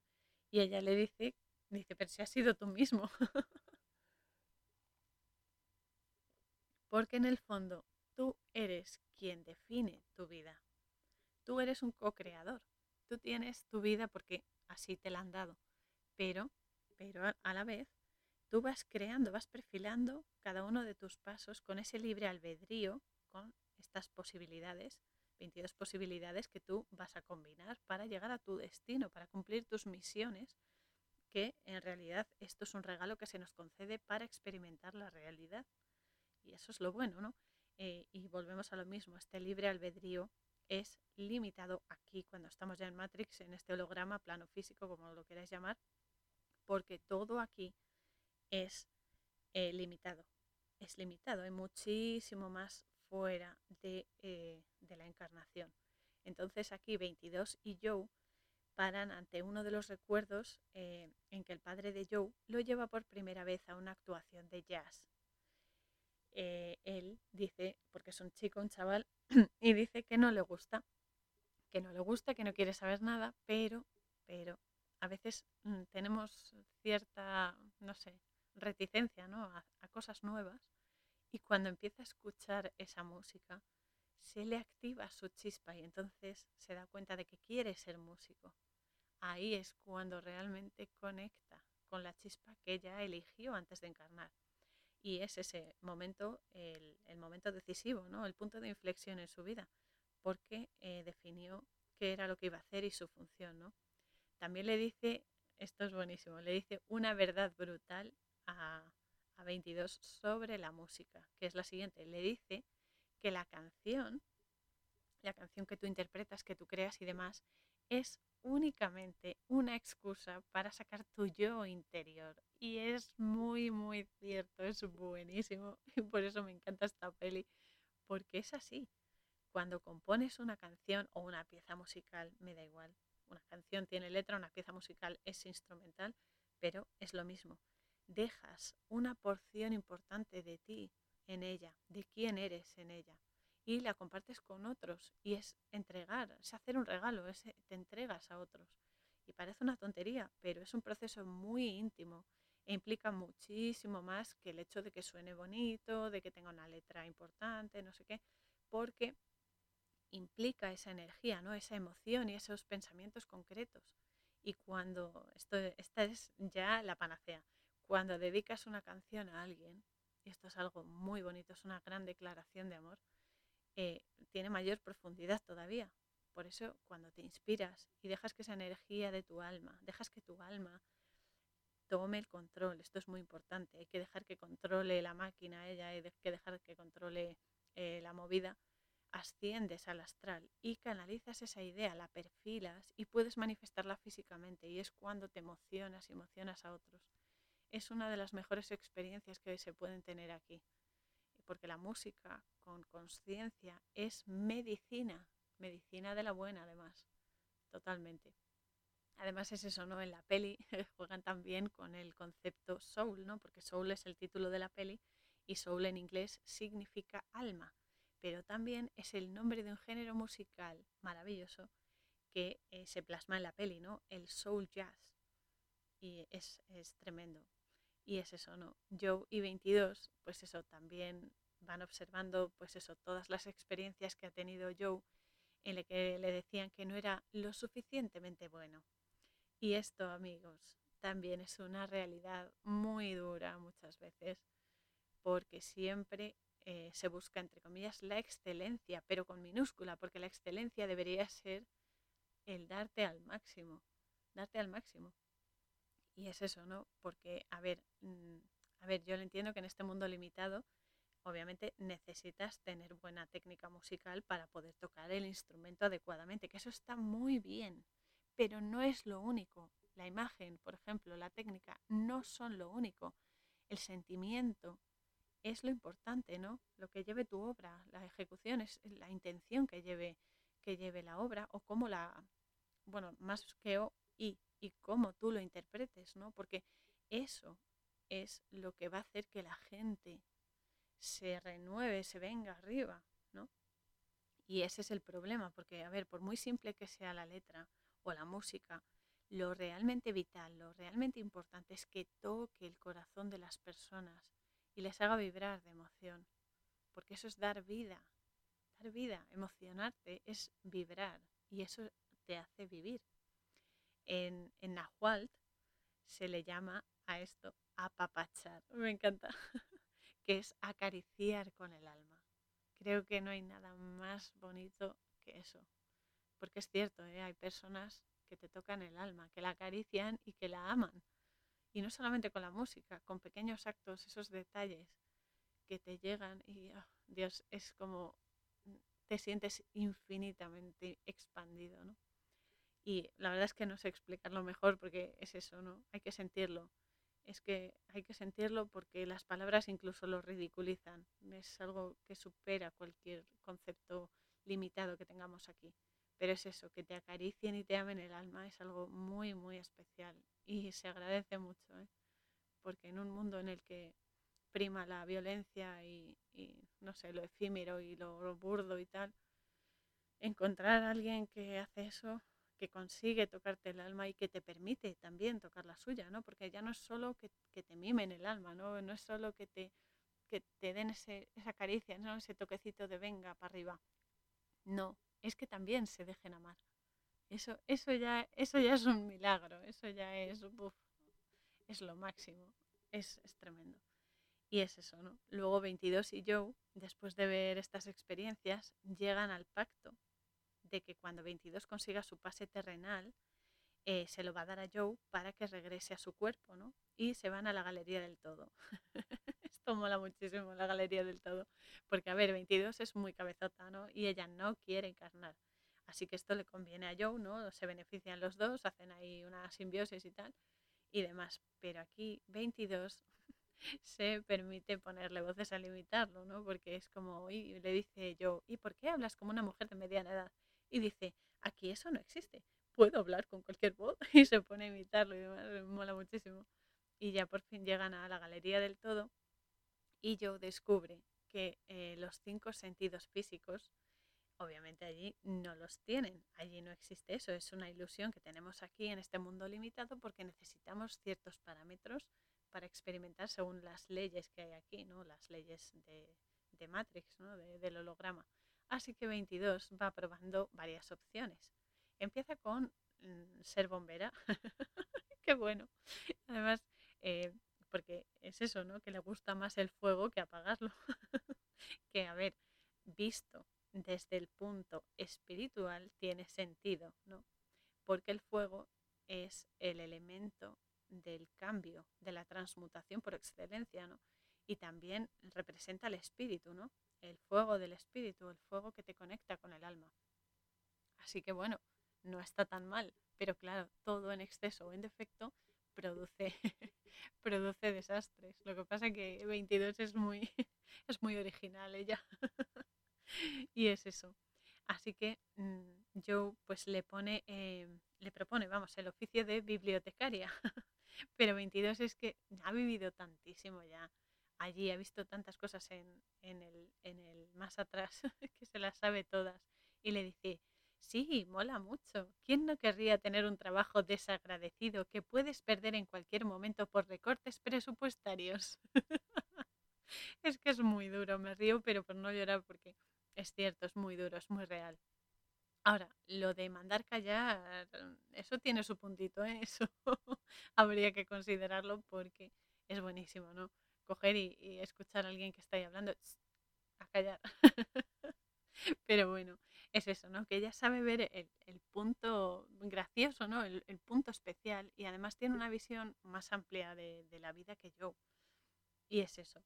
Como veis, aquí esto es muy real, lo de los recortes presupuestarios, los trabajos estos desagradecidos y demás, porque hay que entender que hemos aceptado los trabajos, pero es un tipo de esclavitud esta.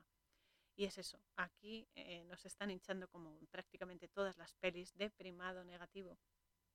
Para los que aún no lo sepan o no lo recuerden, el primado negativo consiste en contarte la verdad entre argumentos de comedia o de drama para que así cuando esa verdad se manifieste, sea en la peli, sea en una serie, en anuncio, programa, en una fachada, etcétera, da igual, tu mente lo rechace de forma automática.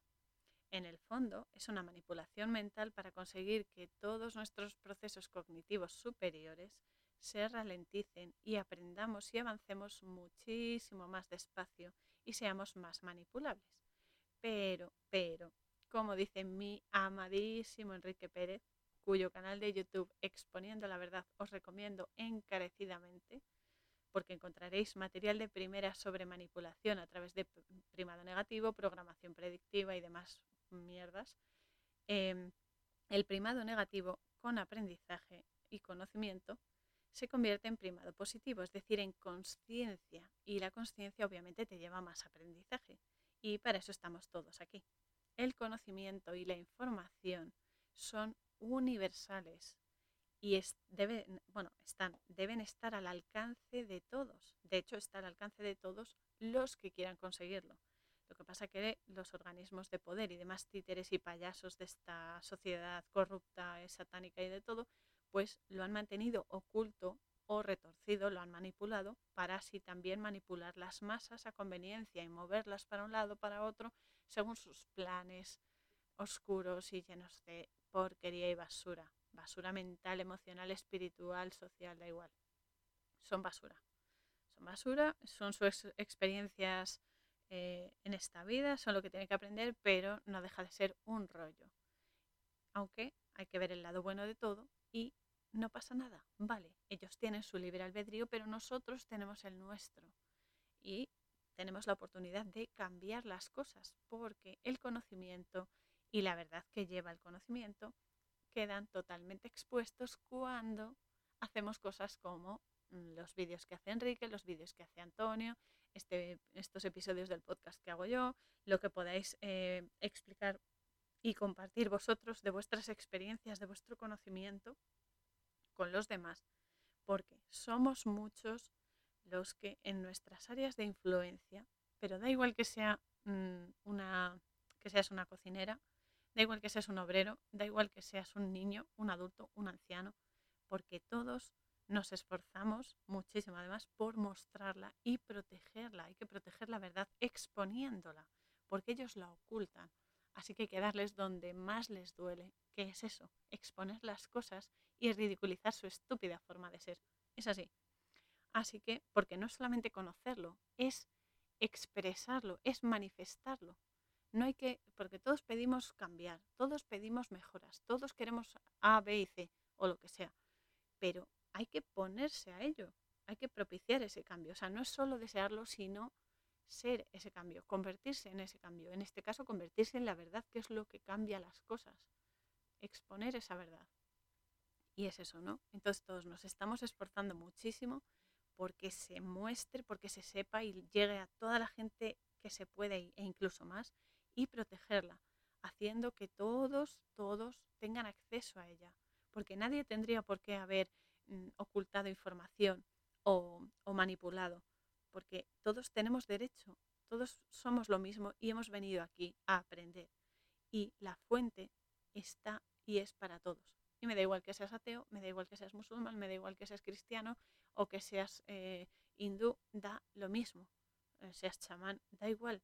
Todos somos almas y hemos venido aquí a, utilizando el, el conocimiento, la sabiduría y la verdad, avanzar y crecer. Porque esa es nuestra misión, ser energía y renovarla y aumentarla y expandirla a lo bestia. Además, hay que ser, hay que ser excesivos en la expansión no nos pueden frenar. Así que no, no tengáis miedo, veníos arriba y sed lo que sois. Almas, almas, luz, energía y amor. Y es eso, ¿no? Hay muchísimos que estamos en ello y más que vamos a ser porque cada vez hay más gente despierta, cada vez hay más gente que se da cuenta de todas estas trampas. Y debemos recordarlo, es muy importante, porque por muy feas que se pongan las cosas y realmente pueden ponerse muy feas, esto hay que tenerlo en cuenta, no, podemos vivir en un mundo de fantasía, hay que ser realistas, pero todos somos uno y somos más ¿eh? que lo que nos quieren hacer creer y cómo nos manipulan, porque nos quieren infravalorar, quieren hacer que nos sintamos solos, perdidos, tristes, manipulados. Que sí, vale, la manipulación está aquí, pero eh, vamos a coger esta mierda ¿eh? vamos a darle la vuelta, a ver qué pasa. eso no les va a gustar tanto y eso hay que hacerlo. hay que hacerlo hay que esforzarse, chicos, hay que, hay que darles, hay que darles caña. Hay que darles caña porque si no nos van a consumir. Ellos lo que quieren es consumir nuestras almas, quedárselas ellos. ¿Y por qué les vamos a dar esa satisfacción? Vamos a darles caña y punto. A lo, a lo loco, además. Por cierto, Enrique, un besazo gigante. Volviendo a la peli 22, sigue probando profesiones. Yo creo que para, él, para ella es como un juego, ¿no? Él sí, ella sigue probando profesiones y actividades, pero nada le satisface. Sí, lo hace y tal, pero no, no resuena, no, no, ella tiene tantísima experiencia ya allí conociendo cosas que es que nada le llama la atención, nada la enciende, ¿no? Así que se cansa y le dice, mm, vámonos, y ya está. Se escabullen de Jerry. Jerry em, les dice que, bueno, que si no lo ha conseguido, 22 vuelva ahí al seminario del tú y tal, y, que Joe se vaya al más allá y no sé qué, pero se escabullen de él y se meten en el plano astral directamente. Esto es lo muy interesante de la peli, el plano astral mola mucho. Y es eso, ¿no? Ese, ese lugar es el, medio, el camino, bueno, está medio camino en realidad, entre lo físico y lo espiritual, porque tu cuerpo físico y tu cuerpo astral o espiritual están ahí, están ahí colaborando. Tu cuerpo físico te da el sostén que necesitas y el espiritual te aporta la información y el conocimiento. Es en el plano astral donde las ideas nos inspiran y nos elevan. Es un lugar o un tiempo, ya no sé muy bien cómo llamarlo, pero bueno, digamos que es un momento muy interesante, aunque como se verá más adelante, no todo allí es luminoso aquí 22 aprovecha, es que me encanta, aprovecha para tocar las narices a todo el mundo, a varias personas concretamente, porque este es un lugar de acceso para los físicamente vivos. Esto es muy importante, no solo los espíritus entran, sino las personas encarnadas cuando se relajan, por eso es importante relajarse, es importante estar tranquilos y vibrar adecuadamente para que el espíritu pueda ascender se pueda liberar de la carcasa esta física que todos tenemos y pueda acceder al conocimiento universal, porque eso nos va a ayudar. Por eso animo a todo el mundo a que medite, a que se relaje, a que tenga una buena rutina del sueño. Esto es muy importante, porque no solo por los ritmos circadianos, sino porque el cuerpo se recupera de todo el esfuerzo del día y el alma y el espíritu conectan y entonces renovamos la energía, mejoramos nuestra calidad de vida, pero adquirimos más sabiduría y más conocimiento. Por eso nos meten tantísimo trabajo, bueno, el que tenga, porque yo no tengo, mm, tantísimas horas de trabajo, tantísimos problemas en, las, en, las, en la caja tonta, todas las noticias son malas, negativas, no hay noticias buenas. Jolín, nadie anuncia un nacimiento de un niño, nadie anuncia que se ha terminado una enfermedad o que alguien la ha superado. Todos son noticias malas. De, pues eso, eh, ahora con los volcanes, las epidemias, las enfermedades de moda, eh, todo, asesinatos, violaciones. Dios mío, no hay cosas buenas en la vida, no se puede potenciar lo bueno. Está bien ser realistas y saber la verdad, la cruda realidad, pero también es bueno reconocer lo positivo. De hecho, de eso se trata, ¿no? De potenciar lo positivo. Pero bueno, es eso, ¿no? Que, que por eso es tan importante meditar, porque te elevas, te elevas y realmente comprendes mejor la naturaleza de la realidad, ya no solo por ir al plano astral, sino porque tu mente puede procesar todos los eventos, todos los conceptos, todas las mm, permutaciones que has hecho durante el día, las puede reordenar. Todos tenemos un archivo mental tremendísimo, con varios apartados, varias, mm, no sé, varias oficinas, como lo quieras llamar. Me encanta esta metáfora, cada uno que lo vea como quiera, pero, pero vamos, tenemos un archivo mental importantísimo y eso se tiene que organizar y solo cuando estamos tranquilos y no estamos a la defensiva, la mente puede hacerlo. Y las emociones igual, las emociones se tienen que filtrar, se tienen que limpiar, nuestra energía se, nunca se acaba, pero se tiene que renovar. Hay que limpiar la energía, porque a veces se le pega basura. Y es así, ¿no? Entonces, es eso. 22 eh, y Joe siguen por ahí y eh, no todo es bonito en el plano astral, no todos son cosas bonitas, sino que también hay almas de baja vibración. Esto es lo que se llama el bajo astral. El bajo astral son almas torturadas, almas perdidas, son bicharracos también, que, bueno, que van ahí a alimentarse de otras almas de luz. Y es su, no sé, su experiencia, pero no tenemos por qué aguantarla ni sufrirla. Eso hay que tenerlo claro. ¿eh? Entonces es eso. Ahí eh, las almas desencarnadas pues también se pueden manifestar, ¿no? Y conocen por fin a Astro. Astro es un nombre que significa perteneciente a las estrellas, o sea, perteneciente a lo elevado, vamos y este hombre es un hombre que hace viajes astrales, me encanta, y recupera almas perdidas. Hace muy buen trabajo y esto es muy importante. Es eso, ¿no? Y ayuda a que las almas perdidas recuperen su lugar en el mundo, ¿no? Recuperen su luz. Hay que decir que un alma perdida es un alma que está en un estado en el que la persona, porque no olvidemos que son personas, están vivas y sus almas pues están, están dañadas, ¿no? Entonces, eh, son almas que están en un estado en el que la persona no se reconoce o le cuesta muchísimo hacerlo. Y, a ver, no solo hablamos de no saber su nombre, sus características y demás, sino de ignorar, o peor, porque hay gente que quiere ignorar quién es, quiere ignorar sus sentimientos, sus pensamientos, sus metas, sus necesidades y demás, ¿no? Y entonces están sumidas en una especie de limbo, o sea, en un estado neutral de no hacer nada, ni para bien, ni para mal, nada, o sea, mm, no sé, que no se emocionan, que, no quieren pensar, que, solo están en un bucle, ahí dando vueltas y vueltas y vueltas a lo mismo, y es un bucle de tristeza, de desesperación y autodestrucción, porque eso es lo peor, ¿no? Y eh, es algo que perfectamente podrían solucionar si tuvieran conciencia, porque a veces no quieren. Y es cuando esas personas se pierden, se pierden por sus obsesiones, por sus, por sus bucles, por eso hay que cuidarse mucho, hay que tener una, higiene mental y emocional importante, igual que la física, obviamente, y la espiritual ya ni te cuento. Pero bueno, y entonces es eso, ¿no? Aquí aparecen como monstruos oscuros con dos tentáculos en vez de brazos y un ojo. Un ojo, solo uno. A ver, aquí eh, espiritualmente sí representa el tercer ojo, claro.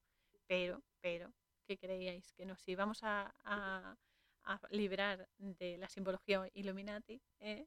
pues no, porque aquí meten el ojito en todas partes y tenemos que frenarlos, amigos. Hay que decir que el ojo, solamente un ojo, representa, bueno, es, el símbolo Illuminati por excelencia, ¿no? El ojo con la pirámide. porque representan el poder, la manipulación del poder, ¿no? de las energías. Y es eso, ¿no? Entonces lo meten por todas partes. Eh, hay que frenarlos, chicos, lo digo muy en serio. Y la mejor forma de frenarlos es despertando la conciencia del alma. Para despertarla hay que ser conscientes de nuestros actos, de nuestros pensamientos, de nuestras emociones y cómo gestionarlas. Solo así despertamos y para eso hay que enfrentarse a la realidad, ¿no? Es como el tema ahora de, la luz que está por las nubes y lo comento porque es que nos afecta a todos. Es, muy irónico que tengas que, eh, no sé, plantearte apagar la teclita de la luz del cuadro de luz que todos tenemos, el cuadro eléctrico que todos tenemos en nuestras casas, apagar la luz física para poder encender la tuya interior. Y esto es muy importante, porque aparte de mm, salvar dinero que, que, nos va a hacer falta para otras cosas mucho más relevantes que tener que pagar sus vicios y sus estupideces, por no decir otra palabra, es eso, ¿no? Tenemos que encender nuestra luz y da miedo y nadie se quiere esforzar o muy pocas personas se quieren esforzar porque encender tu luz interior, iluminar tus porquerías, tus defectos, tus manías, tus ego, o sea, tus partes del ego exacerbadas, eso, claro, molesta, es un esfuerzo, porque claro, lo primero que se va a iluminar cuando tú enciendes la luz son tus sombras. Y van a decir, eh, que estamos aquí, solucionanos, jolín, que estamos llamándote la atención y no nos haces ni puñetero caso. Esa es la historia. Pero es que una vez que tú te enciendes por dentro, cuando tú despiertas y cuando eres consciente de las cosas que tienes que cambiar, lo primero que te va a salir a la cara y te va a dar, mm, vamos, te va a dar tortas en estéreo prácticamente, son tus defectos, son tus zonas oscuras, tus zonas eh, negativas, porque necesitan solución. Ellas te están pidiendo a gritos que lo soluciones y lo más fácil es ignorarlo, lo más fácil es seguir en, eh, en, lo que, en las rutinas que tenemos sin mejorar. Y eso solo va a hacer que crezcan, como aquí con las almas perdidas se ve que los monstruos, cuanto más obsesionados están y más ignorantes se mantienen, más crece el monstruo, más crece la oscuridad. Y eso lo digo con el ejemplo este de, la luz ahora física, porque es así, o sea, porque nos tienen, mm, nos tienen contra la pared. Y es que podemos darles donde más les duele. Así que desde aquí también hago un llamamiento aquí en España sobre todo, que es donde más nos, está, nos están fundiendo los plomos, nunca mejor dicho, de, eh, si queréis, cada sábado de 5 a 5 y 20 de la tarde, que es una hora en la que todos estamos en casa, en la que todos eh, estamos haciendo cosas y demás, bajemos la tecla del diferencial o la del general, depende del cuadro, como sea y demás, pero la bajemos esos 20 minutos. Para nosotros es solo un rato, pero si lo hacemos todos a la vez, por eso digo el día y la hora, si lo hacemos todos a la vez, el trayazo que les metemos va a ser épico. pero claro, hay que esforzarse, hay que hacerlo, no solamente decir, ay, sí, me gusta, me gusta tu idea. No, es ponerte y aceptar hacerlo, porque si lo hacemos todos, vamos a darles una vuelta de tuerca. Y es eso, ¿no? Además, esos 20 minutos estoy totalmente segura de que van a ser un encendido interior importante importante porque estamos pendientes de las máquinas. Yo ahora mismo tengo el micrófono conectado al portátil para poder grabar esto. Tengo el móvil aquí pendiente por si me llaman. Estamos esclavizados con las, mm, los aparatos electrónicos y esto va a dar lugar a muchísimas eh, adicciones y a muchísimas frustraciones vitales porque no vamos a alcanzar todo nuestro potencial si seguimos así. Así que desde aquí os invito a que cada sábado, empezando hoy, de 5 a 5 y 20, si queréis, eh, bajéis la teclita del diferencial o el general, ya digo, dependiendo del cuadro eléctrico que tengamos en casa, que la bajéis 20 minutos, que solo es un rato, un rato de liberación además, y que para ellos puede ser un gran desastre, porque somos muchos, más que ellos, y podemos darles una muy buena lección de vida. Así que ánimo chicos y vamos, porque juntos, juntos podemos hacer grandes cambios pero juntos, porque una sola persona no se va a notar. Hay que hacerlo todos, hay que esforzarse, hay que levantarse del sofá y moverse. Estas cosas son fáciles, en este caso es solo una tecla y está a nuestro alcance. Está a nuestro alcance. Hay otras cosas que sí podemos pensarlas, pero obviamente están fuera de nuestro alcance, bien económico, bien social, bien vital, lo que sea. Pero esto lo podemos hacer todos. Así que vamos a colaborar porque nos va a beneficiar a todos, incluso a ellos, porque les va a ayudar a limpiar esa energía de mierda que tienen. Así que os animo a eso y demás. Y sí, eh, las, los símbolos Illuminati y oscuros, satánicos y demás van a estar en todas las pelis. Ya las pelis de, para niños que todos hemos visto de pequeños y demás, ni os cuento. No puedo decir el nombrecito porque lo mismo me cancelan el podcast y todas las historias. Pero bueno, el caso es que, hay que frenarlos. Y es eso, hay que despertar el alma. Y para despertar el alma hay que, hay que ser consciente perdón, de cómo funcionamos y enfrentar nuestros propios demonios interiores, esas energías negativas que crecen y crecen y crecen y nos manipulan. Vamos a darles, ¿eh? vamos a darles un poquito ¿eh? de caña y, y hacer lo que tenemos que hacer, que hemos venido a eso, no hemos venido a hacer otra cosa.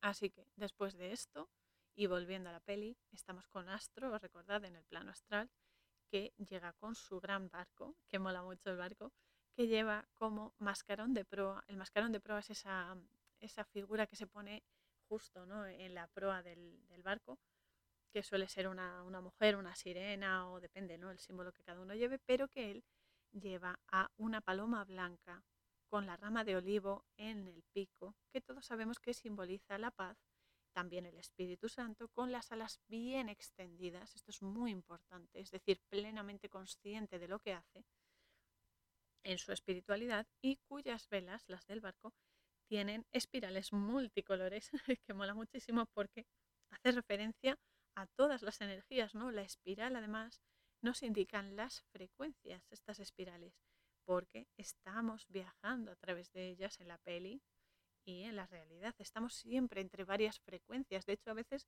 es como un acorde, a veces estamos en varias a la vez, porque tocamos varias, ¿no? Y es eso. Entonces, entonces estamos viajando a través de ellas y yo 22 Astro y su tripulación también. Aquí hay que decir que el barco es un símbolo de avance espiritual, como cualquier medio de transporte en los sueños, por ejemplo, es eso, es un avance espiritual o estancamiento, depende si el, medio de transporte en sí se mueve o está parado, va hacia adelante, va hacia atrás. En este caso están avanzando, están avanzando tanto Astro y su tripulación como 22 y yo. Y es eso, es un símbolo de avance espiritual. Aquí se ve que va flotando en la energía, eso está muy bien, porque están en el plano astral y están vibrando muy, muy alto. Además, echan el ancla, es buenísimo, porque el ancla del barco es el símbolo de la paz. El símbolo de la paz, bueno, de paz y amor, como sabemos todos también, porque además Astro y su tripulación son eso, son buscadores de almas perdidas y los recuperan, los devuelven a su estado original de gracia, ¿no? de luz, a su estado original de almas, almas energía pura, energía limpia. Y aquí en este plano físico a estas personas que ayudamos a otras almas a no solo despertar, sino a gestionarse para seguir despiertos y para tener una, eso, una limpieza energética importante, que lo puede hacer todo el mundo individualmente, eh, cuidado. Solo necesitas aprender cómo hacerlo. Pues es eso, pero en este plano físico ya sabemos que nos suelen llamar zumbados, locos, mm, en fin, piropos, piropos por todas partes. hay que tomárselo guasa y en el fondo es como, ay, Dios mío, venga, vale, llámame como quieras, que esto va, va a seguir siendo como es. y es eso. Pero claro, sabemos que lo único que sucede es que llegamos a comprender a mayor profundidad las energías. De esto, a esto tenemos que llegar todos y vamos a llegar todos. Pero volvemos a lo mismo, hay que poner los medios para que sea antes mejor que después. Y eso a ciertas personas les choca y les asusta y cuando algo te da miedo o, no lo conoces o no sabes de qué va, pues se ridiculiza, ¿no? Pero es un, es un mecanismo que tenemos natural los humanos para, bueno, los humanos, mejor personas que humanos, eh, las personas para, para eso, ¿no? Para, como escudo, ¿no? Para, para reforzar nuestro interior, porque es algo que nos está amenazando, ¿no? Entre comillas. Y es eso, ¿no? Entonces Astro les explica que la ansiedad y las obsesiones que tienen algunas personas que las padecen, bien porque no saben deshacerse de ellas o bien porque ellas mismas se las eh, imponen, eh, y esa insatisfacción ante, ante ellas hace que pierdan la conexión con su vida. Pero estos místicos, estos sabios de la energía, eh, le ayudan a este alma, hay un alma en concreto, un alma perdida que se va, que va contra Joe y 22, los quiere aplastar y demás, pero llegan Astra, Astro y su, y su tripulación y le ayudan a reconectar con la fuente y así que siga avanzando en su vida.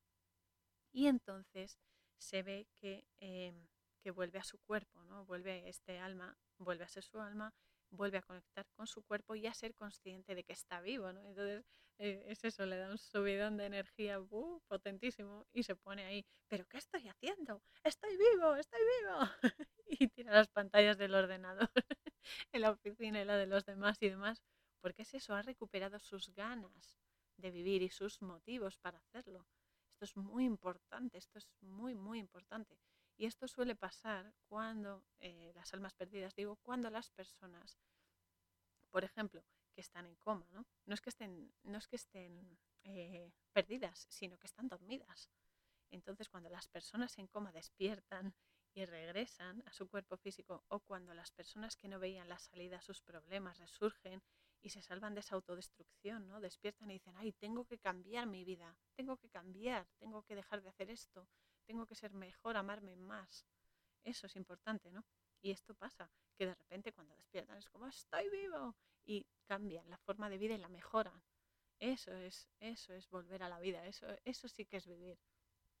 Y Astro y los demás, pues eh, claro, Joe se da cuenta y, les dice que quiere volver a su cuerpo también y que por favor le ayuden, y sí, lo van a ayudar a volver a la tierra y buscan, esto es muy importante, un punto de contacto entre su alma y su cuerpo.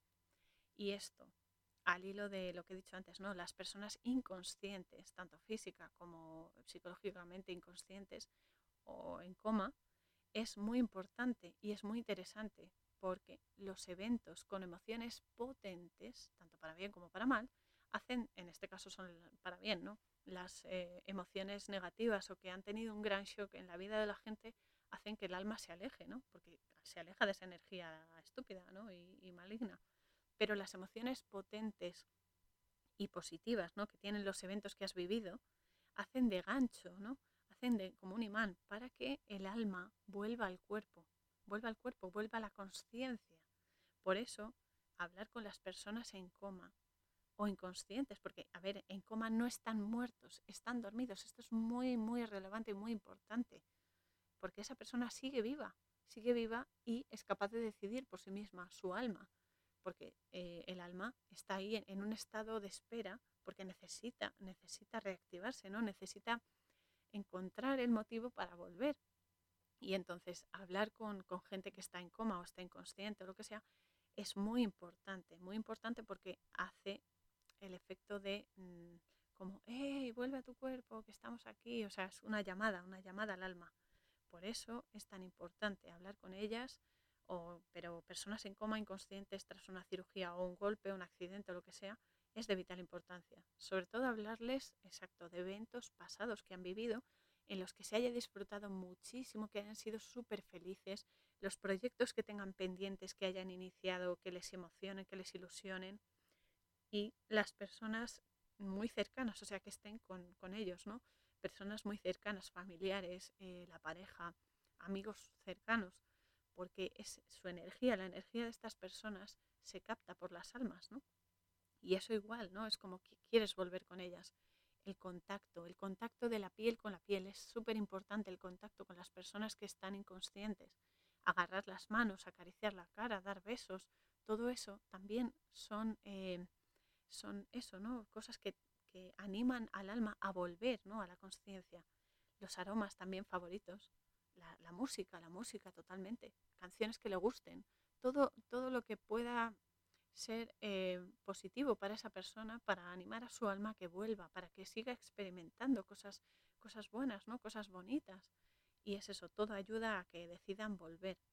A ver, esto hay que decirlo, no todas las personas van a volver, porque si es su hora, su hora de cruzar y de avanzar hacia el mundo de las almas desencarnadas, definitivamente va, se va a ir, seguir creciendo, pero hay veces que, por lo que sea, es un alma que está ahí, que, tiene que solucionar algo y eh, sea como sea, es una decisión de esa persona en coma o que está inconsciente.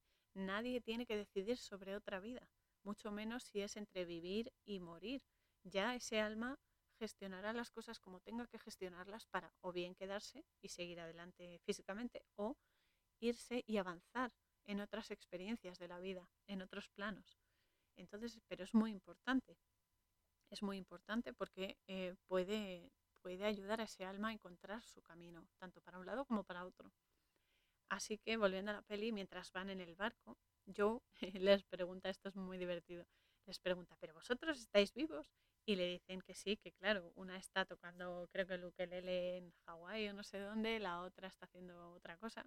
Y eh, Astro concretamente le dice que claro que está vivo, que su cuerpo está en la tierra y se le ve en una calle de, de, la ciudad, ¿no? Danzando con un cartel, está ahí haciendo acrobacias con el cartel, no sé qué, tiene, tiene un estilazo, ¿eh? todo hay que decirlo. está con un cartel de promoción en una tienda y tal. Y es eso, ¿no? Y entonces ya comienzan el ritual, ¿no? Y empiezan a ayudar a Joe, que entra para que, para que se introduzca en el trance, porque esto es otra cosa. Para conectar hay que introducirse en un estado meditativo, en un estado diferente a la conciencia. Hay que estar ahí fluctuando para arriba, para abajo, para arriba, para abajo. Y es eso, ¿no? Para localizar eh, su cuerpo físico.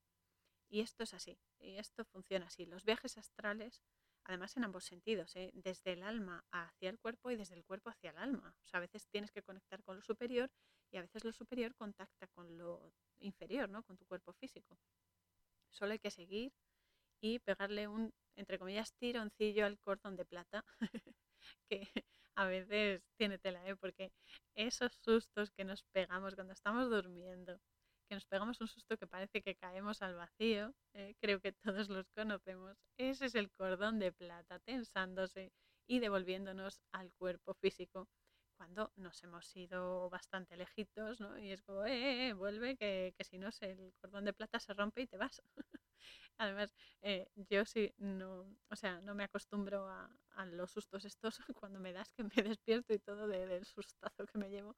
Pero bueno, y no sé, hay gente que lo tiene asumido y ya, a ver, que lo reconoces, pero el susto te lo llevas. y es eso, el cordón de plata es el que cortaban las moiras en la antigua Grecia cuando la persona moría. Le tocaba morir, cortaban el hilo de plata y se despojaban completamente el cuerpo del alma. Luego existe otro cordón, esto ya es como algo curioso, ¿no? También, ya que hablamos de cordones, está el cordón rojo, pero este tiene funciones diferentes. Este cordón dicen que es el que nos vincula a la persona amada predestinada para ti. No importa lo que pase, a quien se conozca en el camino, porque este cordón siempre, siempre ayudará a que esta persona se reúna contigo. Es un cordón que desde que nacemos ya lo tenemos, lo tenemos eh, presente en nuestras vidas. Como dato curioso, en el judaísmo, concretamente en Cábala, llevar una pulsera de hilo rojo en la muñeca izquierda te escuda de energías negativas, de maledicencia y mal de ojo, ya que se vincula a la protección de Rachel. Rachel es Raquel, la matriarca de Israel. Y como todo, hay muchísimos escudos que eh, tienen un soporte físico, pero en realidad es la energía que vibra. Es la energía que vibra en ese sustento físico lo que te sirve de escudo. Y hay muchísimos escudos que se pueden utilizar al alcance de todo el mundo. Solo hay que ponerse en marcha ¿no? y activar esa energía, ponerle esa intención. Pero bueno, en esta peli nos centramos en el cordón de plata porque es el, importante. Y al concentrarse Joe comienza a sentir, se deja expandir y demás y a trasladarse al lugar donde está su cuerpo físico utilizando las imágenes mentales, los olores, los sonidos, las sensaciones, incluso el tacto. Es lo que comentaba antes. Eso hace que viajes hasta allí. Eso es un viaje astral. Al menos es un tipo de viaje astral, hay otros tipos, pero bueno, porque como en todo viaje, primero tienes que planear y decir hacia dónde vas. No puedes ir sin rumbo. Si vas sin rumbo te puedes perder y esto es importante. Hay almas que se pierden en el astral y que no se pueden recuperar. Es cuando se te va, se te va. Y es eso.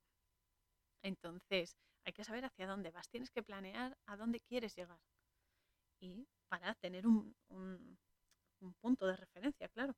Entonces tienes que visualizarlo en tu pantalla mental. Todos tenemos una pantalla mental como un cine eh, para tener tu hoja de ruta. Esto de la pantalla mental se ve súper, súper bien en la película El último escalón, que em, en inglés se llama Steer of Echoes, que la protagoniza eh, Kevin Bacon, que además es un actor que me gusta mucho como actor, luego como persona no sé cómo será, pero en esa peli lo borda.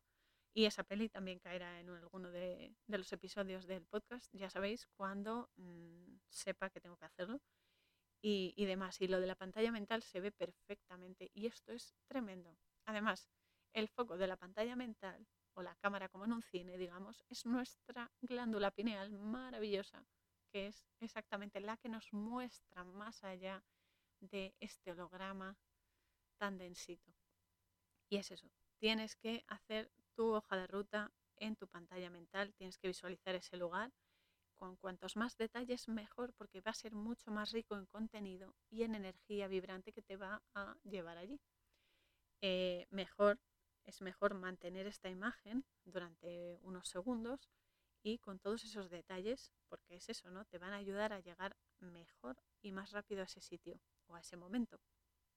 Y a toda la, la información y las experiencias que están esperándote ahí. De hecho, hay que decir que lo normal es hacer viajes astrales mientras uno duerme, incluso siendo inconsciente, no sabes ni siquiera que los has hecho, a menos que el cordón de plata tire demasiado y te pegues el susto de tu vida. Pero bueno, porque el espíritu necesita eso, necesita un respiro de tanta densidad, o sea, porque el espíritu es energía, es energía, pero claro, está en una jaula, una jaula de carne y hueso, muy densa, muy, muy, pues eso, muy complicada y con muchos tropiezos. Y mientras dormimos, eh, que por cierto es un ensayo de la muerte, es cuando se libera un ratillo el espíritu, conecta con el alma o va a ayudar a otras almas a recargarse, que a veces estamos durmiendo, nuestro cuerpo descansa, nuestra mente también y demás, pero durante el sueño es verdad que hacemos otro tipo de misiones. A veces vamos a ayudar a la gente, a veces vamos a recargarnos y depende, o sea, hay veces que mm, te vas a momentos otros presentes en tu vida, en tu alma, para obtener información importante para tu momento presente en la vida física, ¿no? Y es eso. Eh, hay muchos, muchos niveles y posibilidades de, de, experimentación mientras dormimos, sobre todo. Por eso los ritmos circadianos son tan importantes, los sueños son importantísimos también, porque son, es como un mapa, es lo que te va a ayudar a moverte. Y luego puedes planear un viaje astral con plena conciencia y hacerlo también. ¿eh? No solamente es el viaje astral que no te das cuenta, sino que puedes planearlo a, conciencia. Puedes decir, quiero ir a este sitio, voy a viajar hasta aquí. Hay veces que te llevan a donde tienes que ir, aunque tú elijas otro. A veces te quieres tener un viaje astral, te programas, pero no vas al sitio que tú querías o al momento que tú querías, sino al que tienes que ir. Suele pasar. Hay que aceptarlo pero hay que tener también cuidadito porque, al igual que le pasa a Joe, la impaciencia no es buena consejera, porque Joe aquí sí ve dónde está su cuerpo, que está en una cama de hospital, y como tiene una ansia viva por, por volver ahí a, la vida física, nunca mejor dicho, se tira por el portal hacia su cuerpo, pero también hace que 22 caiga antes de tiempo. Y entonces van ahí a lo bestia, no sé qué, y la conclusión es que 22 acaba en el cuerpo de Joe y Joe en el del gato terapéutico que tiene encima. Eso por listo, eso por listo. Y claro, la lían pardísima, porque claro, 22 dice que, esto es buenísimo, que ha suspendido el examen de conducir cuerpos unas solamente 436 veces. es una odisea hasta que 22 consigue hacerse con el control del cuerpo porque va medio a gatas, se tropieza, se choca con la pared y demás. Pero bueno, consiguen salir a la calle, todo un cuadro, y 22 va asustadísima porque claro, todo es nuevo para ella, hay ruidos, hay gente apelotonada, la luz del sol dándole el calor y todo, pero se le pasa en cuanto come un trozo de pizza, porque está ahí asustadísima y demás, no quiere estar ahí, y Joe le trae un triángulo de pizza riquísimo, y ya se calma y dice, ay, ya no estoy enfadada, ya no tengo miedo. y después se encuentran a Astro, que está eh, en trance con su cartel, está ahí haciendo su, danza y tal, y le pegan un meneo que se sale del astral a lo bestia, porque claro, llega, llega 22 en el cuerpo de Joe y le dice, Astro, Astro, lo menea ahí, claro, el hombre que estaba ahí en su barco de repente vuelve al cuerpo de golpe. y al final quedan a las seis y media de, esa, de ese mismo día para hacer el intercambio de almas, ¿no? Para que el alma de 22 salga y Joe recupere su cuerpo. Mientras tanto, en, en, el otro plano, Terry perdón, sigue buscando el alma que le falta, es decir, la de Joe, para cuadrar las cuentas, porque es su trabajo. Y Joe y 22, al coger un taxi, se topan con Dorothea Williams, que lo ve, eh, esto es buenísimo, lo ve en bata de hospital, que ya es vergonzoso, y comiendo más pizza, que es un cuadro, porque claro, 22 está aprovechando y comiendo, comiendo a lo bestia. es buenísimo, porque claro, Dorothea se queda así y dice, este tío está zumbado. Pero bueno, luego llega, están ya en, el piso, eh, Joe y 22 en la casa de Joe, y llega Connie a dar su clase particular de música ¿no? con, Joe. Y 22 em, en el cuerpo de Joe la escucha tocar el trombón, porque están en la escalera del descansillo y tal, y la escucha tocar el trombón y se da cuenta de lo bien que lo hace, se da cuenta de lo bonito que es, ¿no? Esa experiencia en la vida. Así que, hablando con ella, consigue que continúe con las clases. 22 quiere experimentar otras cosas físicas, Así que eh, sí, le dice a Joe que le va a ayudar a recuperar su, actuación y demás. Y de paso experimenta también la ducha con el agua fría y el agua caliente ardiendo. la ropa ajustada de Joe, porque claro, ha engordado. y también van a la peluquería. Ahí Joe se da cuenta de que tiene que hacer cambios en su vida. Porque ahora mismo está viendo los ojos desde, o sea, está viendo la vida, perdón, desde fuera de su cuerpo. Esto es buenísimo porque ah, también 22 está viviendo a través de sus ojos, claro, pero eh, se está dando cuenta de cosas que tiene que cambiar en su vida y de cómo podría ser si se hubiese dado cuenta antes. Así que 22, mientras tanto, le está dando a los chupachups como si no hubiese un mañana. porque claro, todo es nuevo para ella. Y Terry por fin baja a la tierra y localiza a Joe, pero al intentar atraparlo, coge a, otro chico, a un amigo de Joe que se llama Paul, y le saca el alma del cuerpo. Le, le, crea un trauma a este chico, pobrecillo. Y al darse cuenta de que no es Joe, claro, lo vuelve a meter en el cuerpo, pero es eso, ¿no? Le deja ahí una movida, el chico se pone muy serio y muy asustado, ¿no? Empieza a temblar y todo. Y por cierto, hay que añadir aquí que Paul es eh, en inglés Paul y en español es Pablo. Pablo significa pequeño o modesto. Y el pobre hombre se ha quedado ahí, se ha quedado muy, muy, muy tocado. Es que Terry es muy, es muy bestia, pero bueno, aquí 22 igual, está experimentando todo lo que puede, todo lo que puede, porque es eso, ¿no? Ella quiere experimentar. Pero, pero, claro, se pone en una salida de, de aire del metro, en la acera se tumba y tal, porque ve que flota la ropa y no sé qué, y se le vuela el sombrero de Joe. Así que cuando va a recogerlo se agacha y claro, se le rompen los pantalones por el trasero. y tienen que ir a la tienda de arreglos de, la madre de Joe.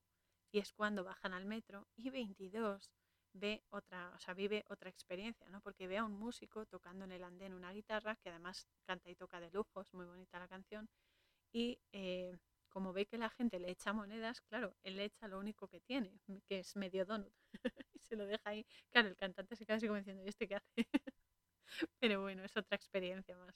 Y llegan a la sastrería de la madre ya finalmente, y Joe y su madre tienen una conversación muy relevante sobre los sentimientos de Joe, que tenía miedo, no, no quería enfrentarse a su madre y decirle realmente cómo se sentía y lo que quería pero a través de 22 consigue que la madre lo entienda y la madre le arregla el traje del padre que lo tenía guardado en una caja y cuando Astro llega por fin para hacer el intercambio de almas, 22 se da cuenta de que sí le gusta vivir y que quiere encontrar su chispa ahí en la tierra.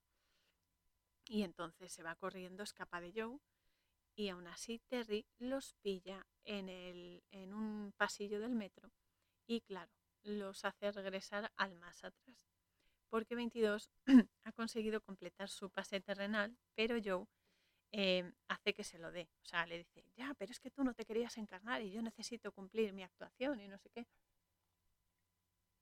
Y entonces, eh, claro, 22 empieza a creer que eh, lo ha conseguido por estar en el cuerpo de Joe, porque claro, Joe le dice, claro, es que has conseguido el pase porque has visto el mundo desde mis ojos, es la experiencia que he tenido yo en la vida y eso es lo que te ha hecho conseguirlo, no ha sido por tus propios, eh, o sea, por ti misma, no sé qué. Y claro, empieza ahí a, eso, a venirse abajo 22 y es eso, ¿no?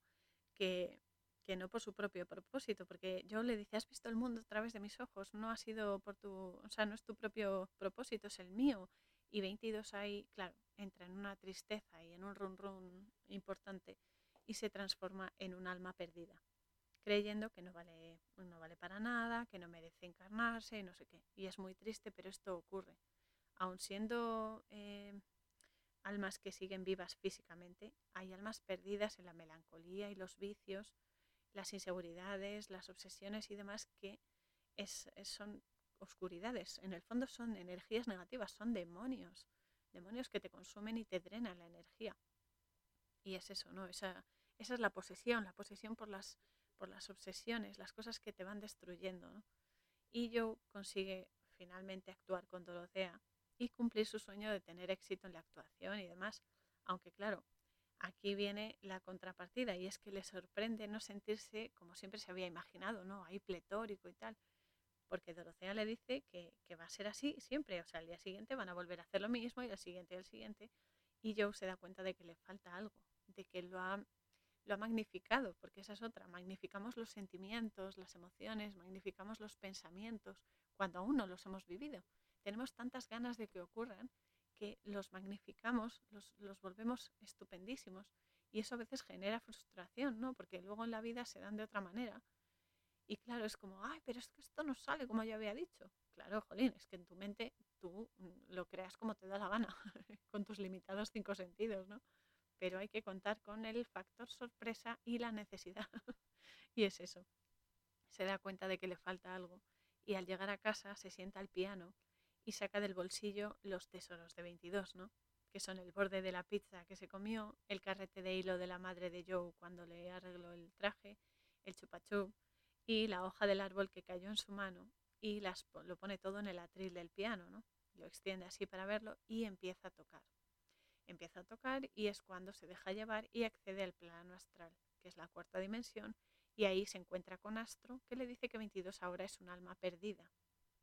Cuando la encuentran, Joe la persigue por todas partes y consigue entrar en su interior. Consigue, en su interior me refiero que consigue traspasar el bloqueo de la negatividad que tiene, que tiene el alma de 22, ¿no? Y entonces allí ve todas las obsesiones, todos los miedos que se ha construido 22, sobre todo por las cosas que Joe le dijo, que es lo que más le ha, le ha martirizado ¿no? a ella.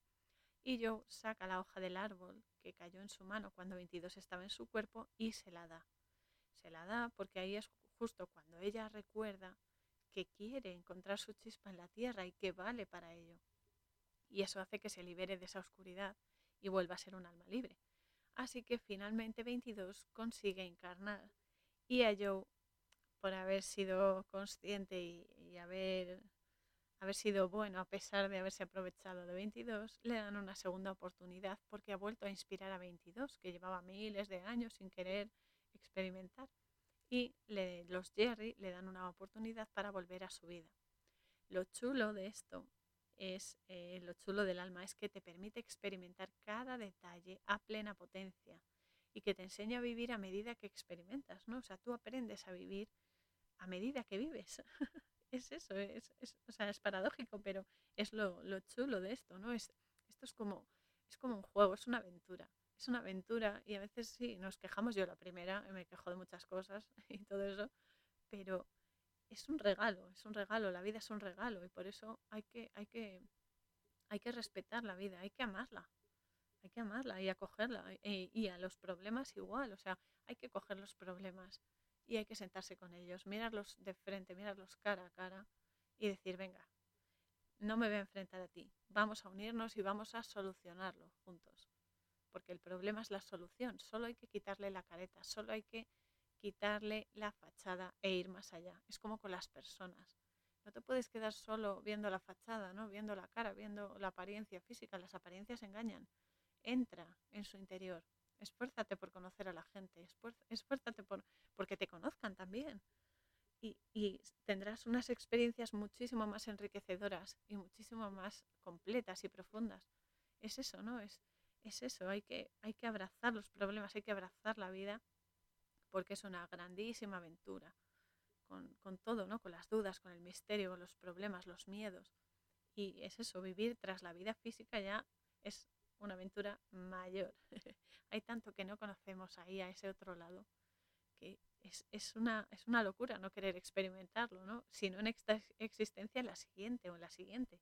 Estamos aquí para vivirlas todas, a través de eso, de nuestras etapas eh, en cada existencia y en las demás encarnaciones o desencarnaciones, como almas libres, ¿no?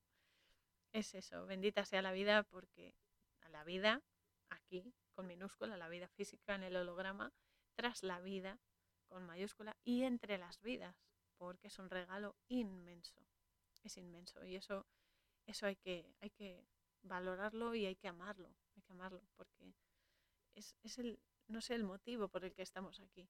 Ese es el motivo, es la base de todo. y es eso. Hasta aquí el capítulo de hoy, el episodio capítulo da igual de hoy. Os recuerdo que eh, voy a dejar en la descripción del vídeo el link del análisis de Enrique de Exponiendo la Verdad de esta misma peli que lo hizo, Peli Soul mm, desde el primado negativo para que podáis ampliar el conocimiento eh, con su sabiduría y compaginarlo con el de este episodio también y con vuestra visión de la vida, con otras eh, reflexiones de otras personas y demás sobre ello. Ya sabéis que colaboramos entre todos para que tengamos un mayor conocimiento de la naturaleza de la realidad. Lo formamos entre todos y no solo que yo esté exponiendo esto y vosotros lo, aprendáis, lo entendáis, lo compartáis, sino que yo a la vez aprendo, aprendo porque al hacer estos episodios también tengo muchísimas reflexiones conmigo misma y e ilumino, mejor dicho, muchísimas sombras que aún tengo. O sea que aquí ganamos todos, ganamos todos cuando la verdad sale a la luz, cuando nos esforzamos porque la verdad salga.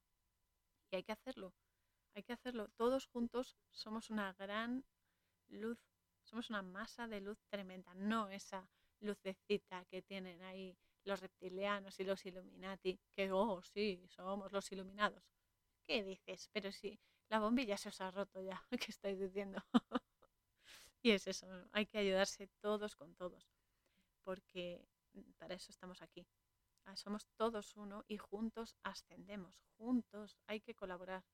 No, no porque digas, ay, es que yo tengo razón y tú estás equivocado es su experiencia. Tenemos un objetivo común, que es defender la vida y amarnos entre todos. Da igual que tú te guste el color amarillo, a mí me guste el verde o el azul, da igual, o que tú pienses así o asado. Tenemos un fondo común, que somos uno, somos luz y somos amor. Y el amor es lo que debe permanecer y prevalecer también.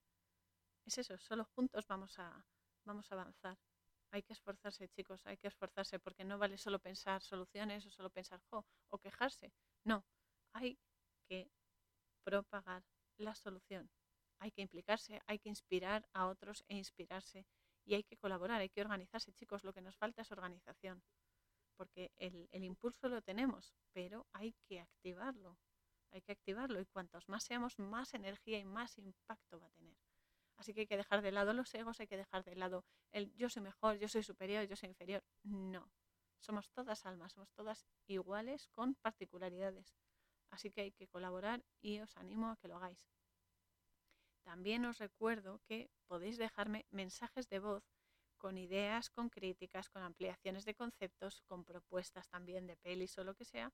Lo que se os ocurra será bienvenido e igualmente me valdrá de aprendizaje a mí también podéis hacerlo pinchando en el link que también voy a dejar de Anchor, que es la plataforma que me sirve para, eh, para publicar los podcasts, los episodios y demás. Así que os animo también a que me comuniquéis todo lo que se os ocurra, incluso para criticar algo que haya dicho o para decirme pues no me gusta o si me gusta, lo que os dé la gana.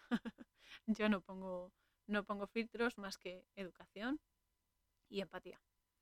Y también os adelanto que el sábado que viene, que es ya 9 de octubre de 2021, mamma mía, cómo va el tiempo de rápido, vamos a tocar un tema más sordido, más oscurito, pero igualmente relevante acerca del mal, porque el mal existe. El mal existe y está, está como loco y hay que frenarlo porque es un capullo, el gran capullo con mayúscula. También vamos a tratar el tema de las posesiones y la evidencia a través de la peli Fallen de 1998, protagonizada por Denzel Washington. Y eh, no os digo más, no os voy a hacer spoilers porque es una auténtica pasada y es una, una locura de, de conocimiento. Así que ya sabéis, tirad del hilo y expandid vuestra luz al máximo, Adalides. Las posibilidades ya sabemos que son infinitas. Que todos impulsen vuestra búsqueda de la verdad y cuando la encontréis no solo quedaros con ella, sino que os convirtáis en esa verdad y la manifestéis, que la compartáis, porque la verdad, la información, la sabiduría y el conocimiento son universales, es para todos. Así que cuanto más sepáis, cuanto más verdades descubráis y más lo compartáis, mejor para todos, porque crecemos juntos y hace muchísima falta, muchísima. Os mando un abrazo apretado para todos y nos vemos en el siguiente episodio, chicos. Canción Spirit of Fire, música 50sounds.com barra es.